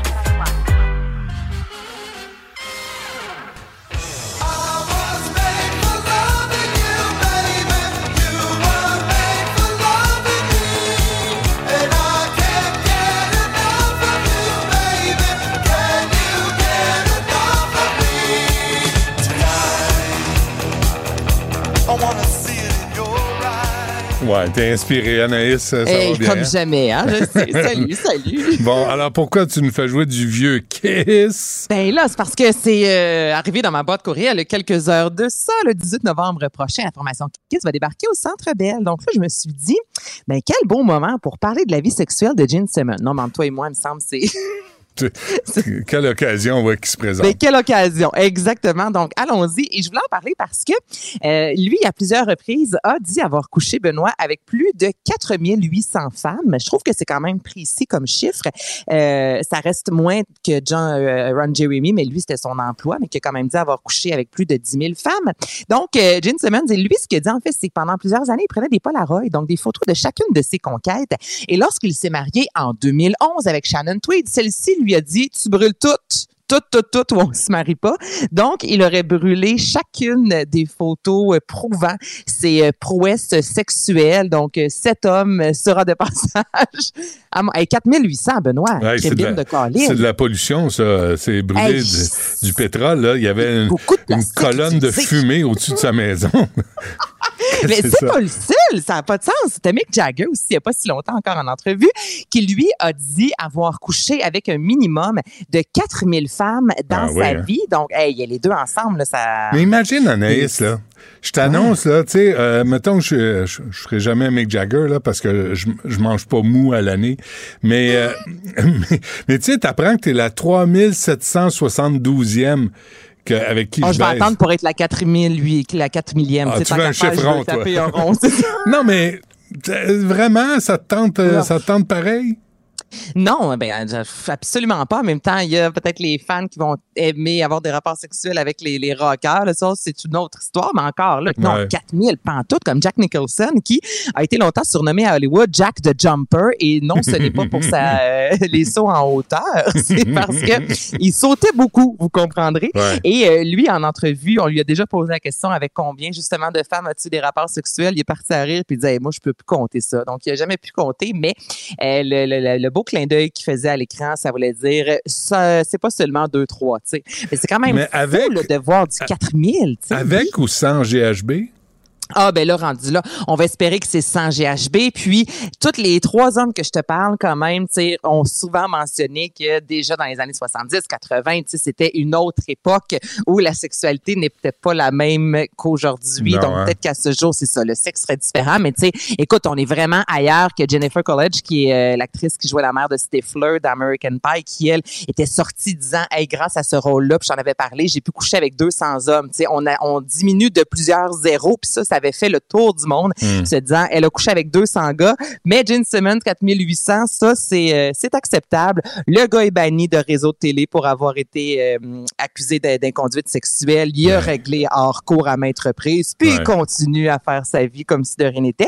Donc, les billets seront en vente ce vendredi. Ça, c'est une Ouais. belle plug. Hein? Comment Ça- vendre un Super. spectacle? Ouais. Et euh, ils sont tous bien tendus, hein, en passant, là, la gang de Kiss, parce qu'ils sont pas jeunes, là, ils ont au moins 70, 75 ans. Ah, absolument. Là. Donc, c'est pas normal d'avoir les cheveux de cette Hey, couleur-là à cet âge-là. ça, mais va être, ça va être chic dans leur jumpsuit, hein? Hey, on sait jamais. Non, mais ben, tu peux être encore. Non, mais tu peux être encore euh, d'aplomb sur voyons. scène. Ben, Ben sur oui, scène, Mick Jagger, oui. il y a quand même. Ben oui, ben Mick oui. Jagger s'est fait enlever des côtes, puis, euh, tu sais, il, il mange du pablum depuis 30 ans.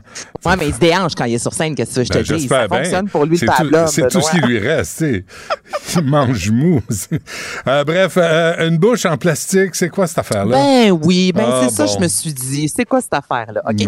Donc, euh, si jamais, parce que des fois, on peut être à distance de la personne qu'on aime puis s'ennuyer, mais vraiment, là, s'ennuyer. Puis, tu sais, un bec, là, c'est, tu sais, j'aime embrasser mon mari, mais je vais pas folle si on est deux jours sans s'embrasser parce que je suis en voyage. Mais bon, ça, c'est moi. Donc là, s'il y en a qui sont vraiment dans le, le gros d'embrasser leur conjoint, il y a le détaillant qui s'appelle Taobao. Ça coûte 79 dollars, Benoît, et c'est une paire de lèvres en silicone, OK, qui va imiter la pression euh, des lèvres du couple. Donc là, si on a la petite machine, là, t'en as un, j'en ai un. Là, je dois tout d'abord, avec toute la vulnérabilité du monde, embrasser cette machine-là comme si euh, il n'y avait pas de lendemain.